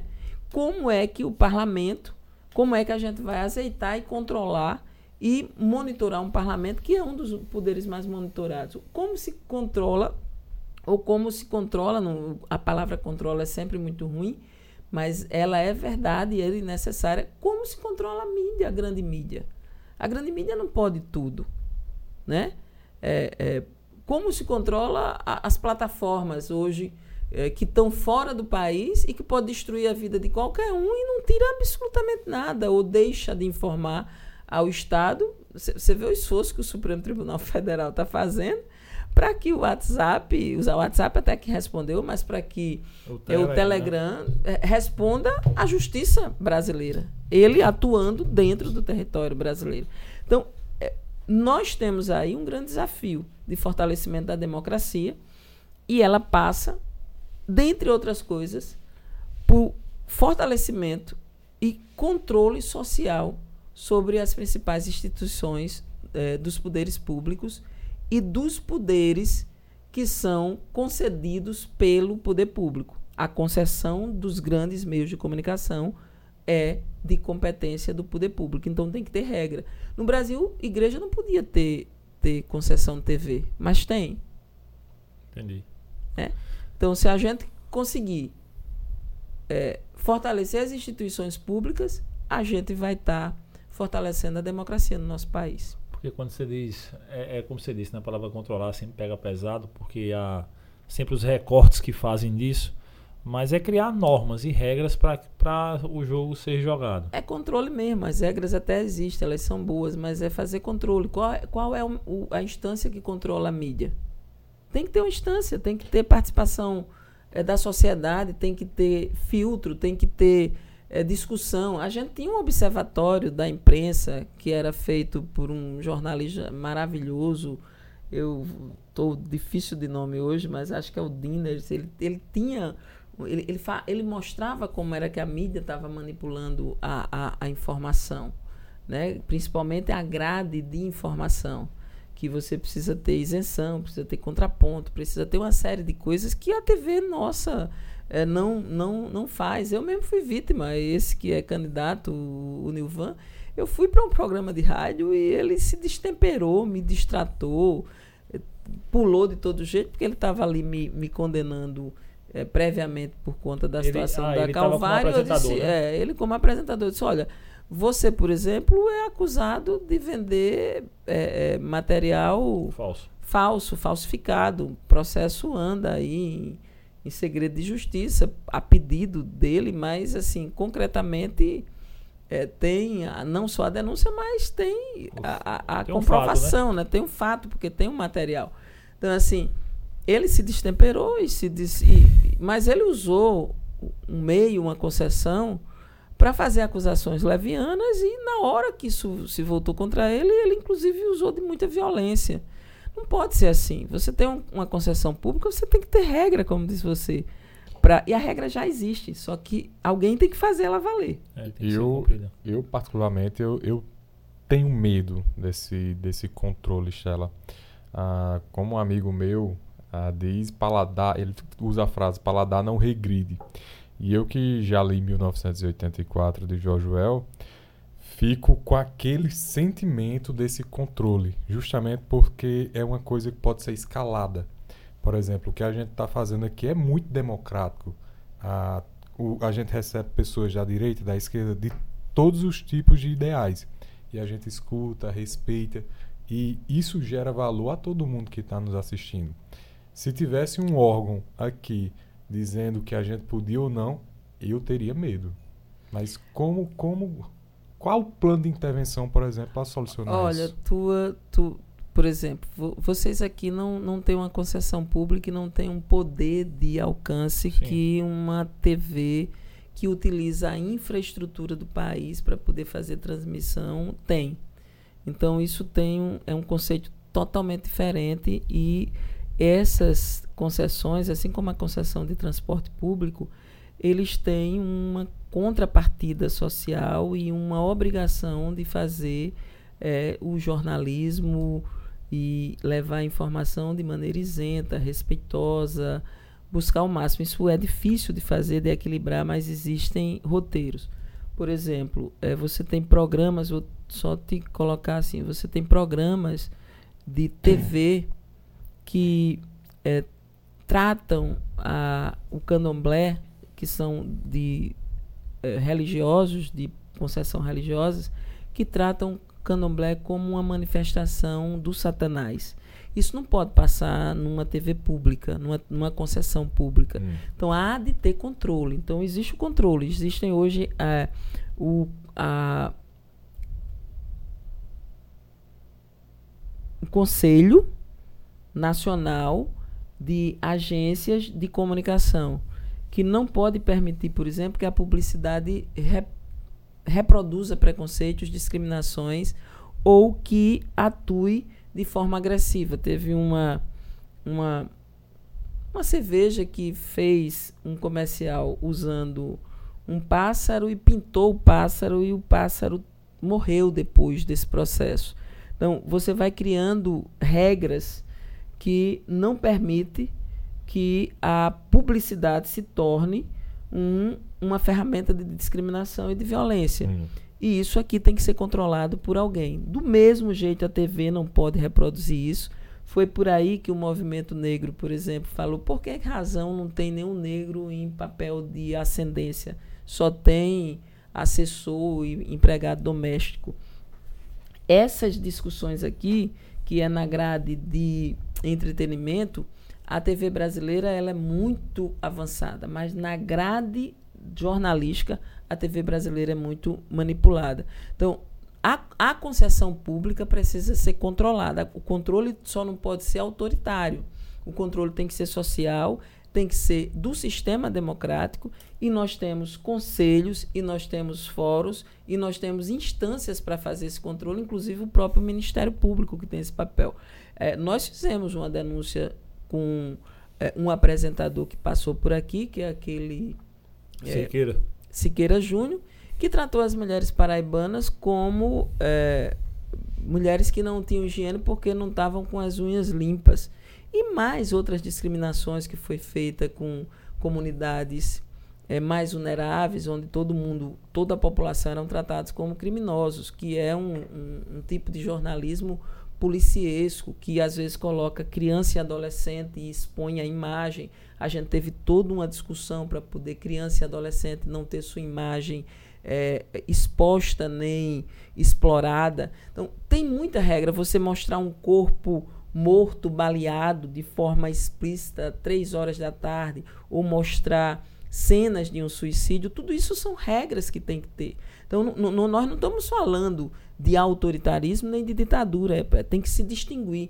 Em todos os países desenvolvidos, as TVs e as concessões públicas têm, têm regra, têm e, e, e, tem penalização e tem ajustamento de conduta. É assim que tem que ser, senão é, alguém torna aquilo uma, um bem privado e diz assim: é, aqui passa o que eu quero que passe. E é assim hoje que funciona. Não, eu, eu, eu sou a favor das regras e até deixo um recado para todo mundo que está nos assistindo e que vai nos assistir justamente nessa questão. Se alguém encontrar uma pessoa em, situa em situação de urgência e emergência, pegar o celular, tirar uma foto, compartilhar em grupos, ah, isso não vai resolver a situação daquela pessoa que está em um momento de necessidade. Eu digo porque eu já passei por isso meu pai, quando foi assassinado, teve fotos vazadas, expostas, expostas e é assim uma, algo que você já está numa situação de dor extrema e isso piora muito mais. É como se você tivesse num buraco e alguém jogasse mais lama em cima. Então já fica esse, essa, essa fala de revolta para justamente as pessoas que hoje está muito comum de acontecer. Você e, entende você... que não é questão de controle de mídia, é questão de, de regras, principalmente na área da concessão pública.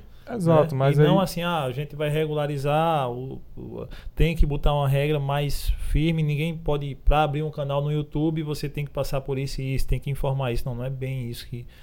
Como, é, o certo da questão. Eu, eu, acho que ele traz uma outra questão que, que é muito válida. Eu, eu passei por isso, não, não, não é o mesmo assunto, porque a gente está falando agora dos novos meios de comunicação, dessas facilidades que tem da, da produção da informação e, e da falta de empatia, de respeito e, e, e da, da, necessidade de. É, é, eu, eu, acho muito engraçado porque isso é um traço humano. Eu vejo muita gente parar para ver um acidente e pouca gente parar para ver um, um, jardim florido.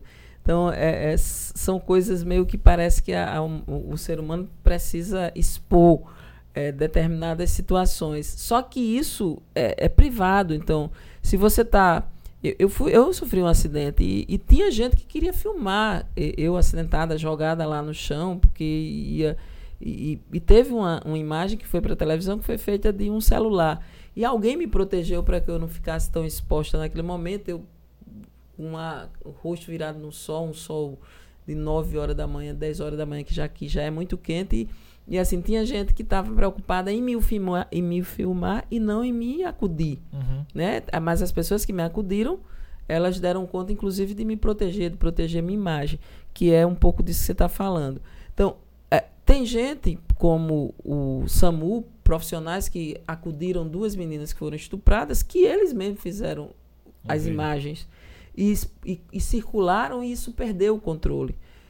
Que acontece também. Então, assim, é, cabe, não cabe a policiais e a profissionais de saúde filmarem pessoas em situação de, de socorro ou situação é, grave para estarem é, veiculando. Isso, isso é uma coisa é, fundamental. Eu, por exemplo, a, a, eu fui presa por um dia e fui é, fotografada. Aquela fotografia da régua, ela é proibida de ser, de ser. Ela foi vendida e os meios de comunicação, ela foi vendida por uma pessoa de lá de dentro. Eu estou com um processo com a, a administração da, da Justiça, né, para a Secretaria de, de, de Segurança Pública, é, de Defesa Civil, é, para questionar que alguém de lá de dentro vendeu a foto e a imprensa também que, que utilizou.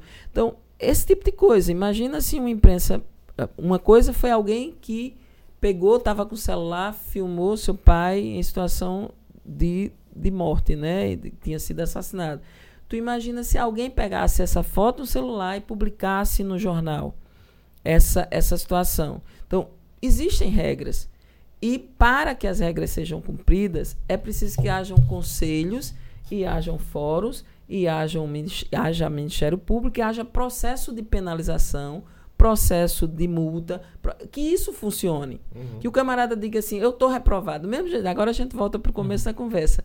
É preciso reprovar a violência contra a mulher e é preciso reprovar o abuso do uso do poder e a, é, o, o, escândalo, é, a espetacularização sobre o sofrimento alheio, como se isso fosse uma moeda de venda e de audiência. E isso acontece muito. E é preciso que isso não seja. É porque a gente embrutece a nossa sociedade. Quando a gente diz, ah, e aí aqueles adolescentes brigaram e terminaram indo a vias de fato e, e ninguém sentiu nada.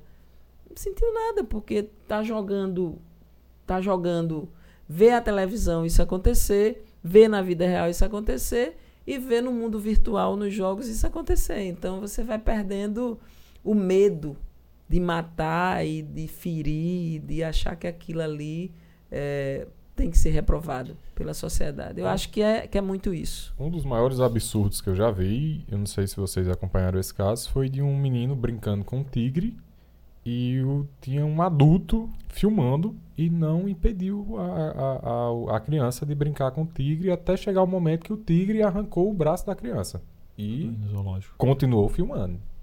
Isso é algo que não, não entra na minha cabeça como uma pessoa não pode ter tanta falta de empatia, ser tão cruel.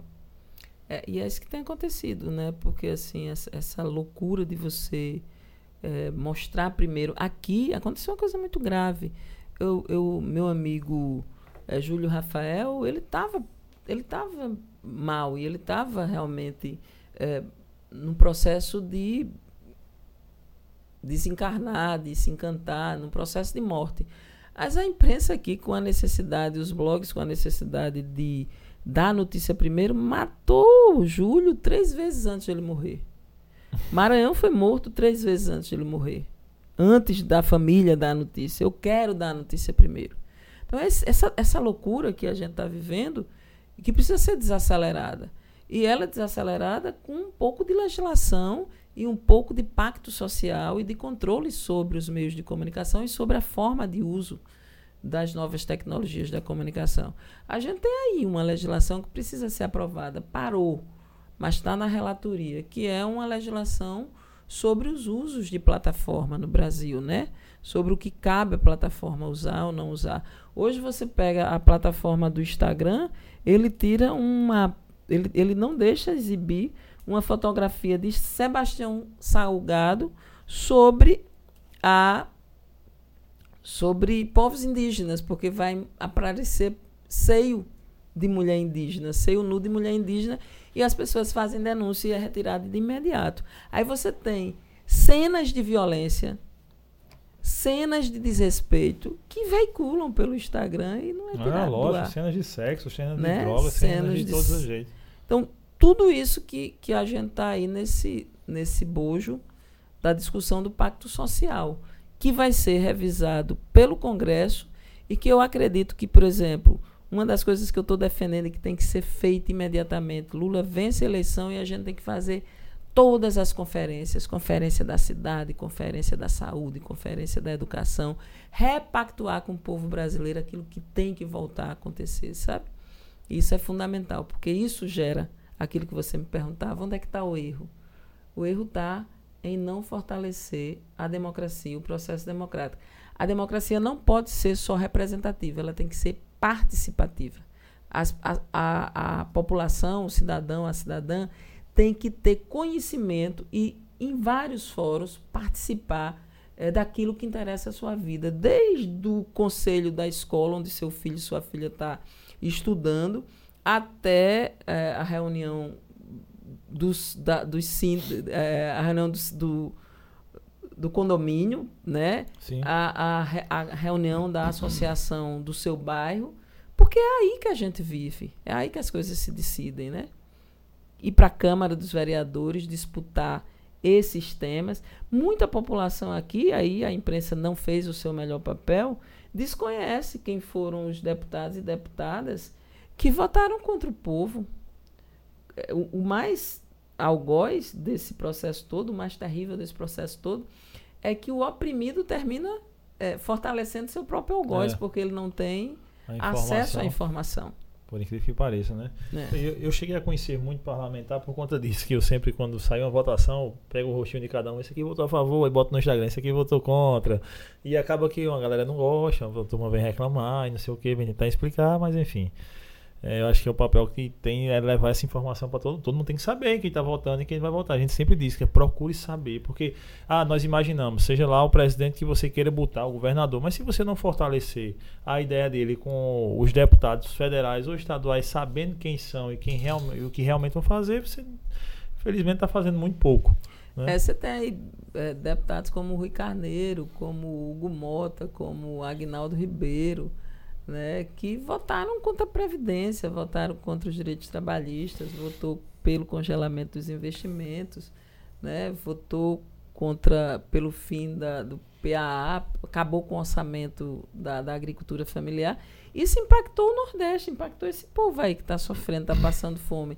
E é esse mesmo povo que agora está sendo abordado para votar nessas, nesses candidatos é, a troco de uma coisa que é imediata, de um benefício que é imediato.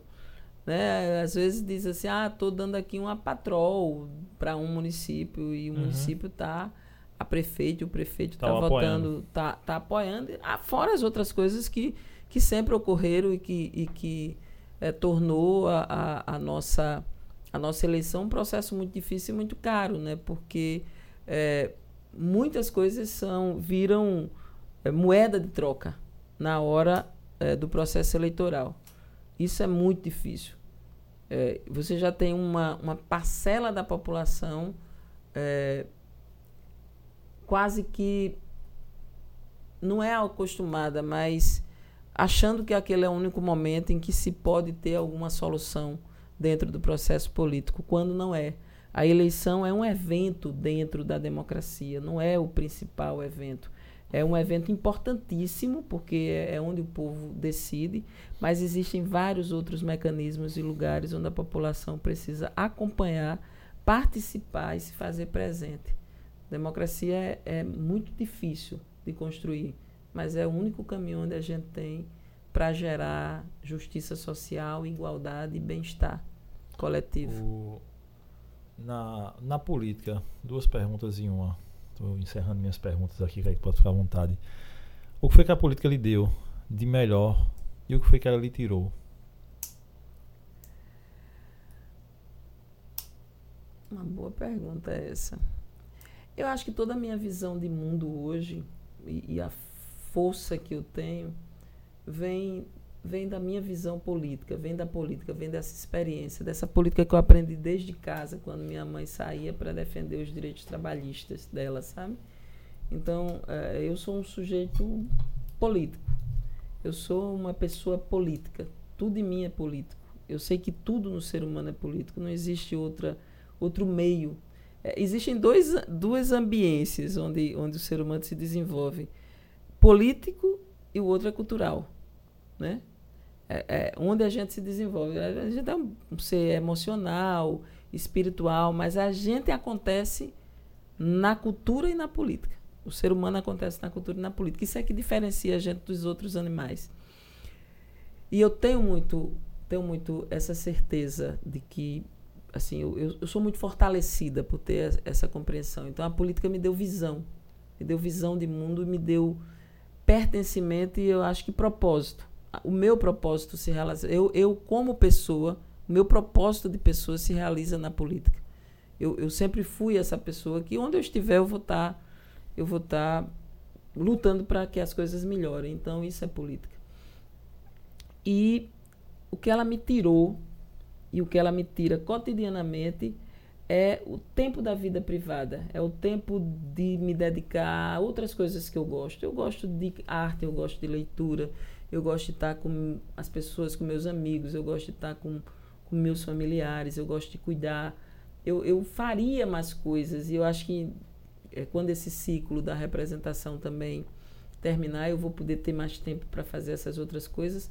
Mas existe um sagrado ofício do sacrifício que é a, a minha vida pessoal, a, a Estela que, que, que tem sonhos pessoais, que, que às vezes quer ir para um, uma peça de teatro, para um show, que é, se priva muito de estar tá muito vivendo esse, esses desejos, essas escolhas, esses lazeres, esses prazeres, porque é, é, a vida pública exige muita dedicação, são muitas horas e, e também é muito penoso para as mulheres. Como é muito discriminado, a gente é muito sobrecarregada. Então, acho que isso, ela, ela me tira muito da minha vida pessoal e ela me dá muito do meu propósito de vida. Ah, também minha última pergunta, Estela. O que é mais difícil na vida pública? Não sei se vai ter correlação com essa última resposta. Ser impotente é quando você vê que a vida pública ela lhe traz é, uma visão de, de situações que a política e que o poder público deveria resolver e que isso não se resolve de imediato. E do mesmo jeito, o contrário disso, por exemplo, posso dizer, as doulas estavam sem ter acesso à vacina para fazer o trabalho delas de acompanhar as mulheres e evitar a violência obstétrica. Violência como essa que se acompanhou daquele, daquele absurdo, Sim, daquele estuprador, recentemente. né? Recentemente, que ficou conhecido nacionalmente, que parece que era uma coisa, ah, só aconteceu ali. Não. Né? Aí você quando vê aquilo, você vê que aquele é um ambiente que a mulher, a mulher não está segura em ambiente nenhum, nem na hora de parir. Isso é muito grave. Então assim, quando eu conseguir, quando eu consigo fazer com que a política de imediato resolva um problema, resolva uma questão, como ir discutir a liberdade de cátedra e garantir que os professores tenham a proteção do Ministério Público para exercer os seus a sua função, que a gente se prestou a isso é, em 2019, é, foi fundamental. Então, isso dá um prazer enorme. Agora, quando eu passo nas ruas, e aqui está muito acontecendo, e não no Brasil inteiro, mas no Nordeste mais, que eu vejo aquelas famílias, aquelas pessoas com cartazes na mão, pedindo, pedindo um trocado, dizendo que estão desempregadas, pedindo um prato de comida. Quando eu vejo o povo passando fome, e que eu não posso resolver como pessoa e, e, eu não vejo ser resolvida pela política, isso isso me dá uma dor profunda, assim, às vezes me deixa sem dormir. Sou uma pessoa que sou notívaga, então às vezes se eu passo de noite eu vejo muitas pessoas desvalidas, assim, em situação de vulnerabilidade e eu não vejo uma solução, eu, eu às vezes eu me abalo bastante. Aí eu me fortaleço e no outro dia eu saio atrás para resolver as coisas que têm que ser resolvidas.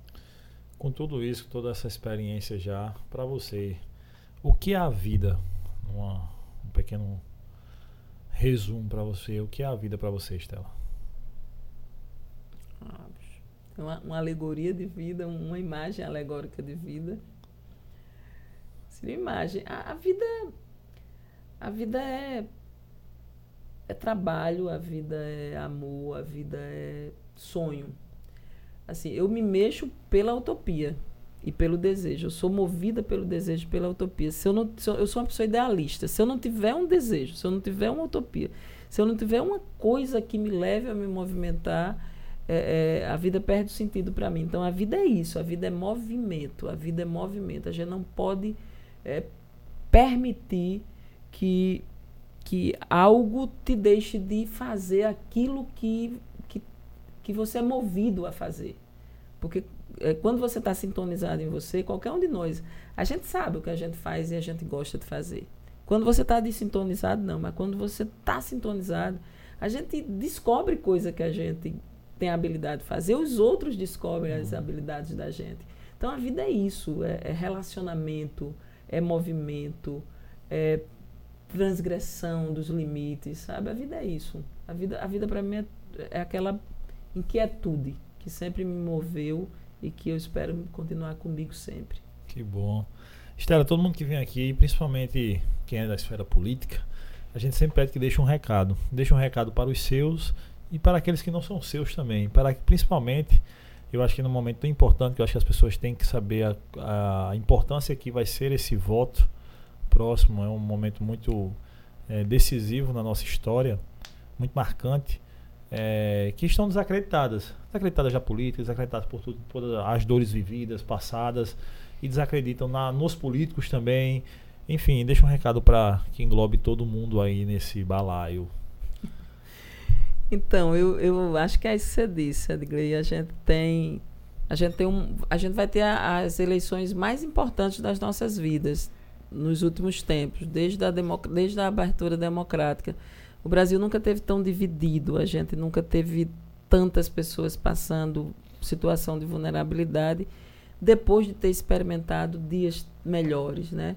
Então, eu peço para a população, para o pessoal que nos acompanha e que acompanha vocês e que vão estar nos ouvindo em qualquer momento, que até o dia 2 de outubro eh, sintonizem, observem, busquem informação diferenciada como essas, uma, uma informação que tem um tempo, que tem um cuidado de ser profunda, que tem uma responsabilidade é, de igualar, é, de fazer você comparar, né? Porque é, o ser humano aprende pela repetição e pela comparação. Então, eu espero que vocês façam comparação, comparação com experiência de vida e que o Brasil saia, que o Brasil que saia das urnas seja o Brasil um Brasil da dignidade, né? Que a gente possa ter dignidade durante os quatro anos de gestão que vem e expectativa de vida melhor, de esperançar dias melhores.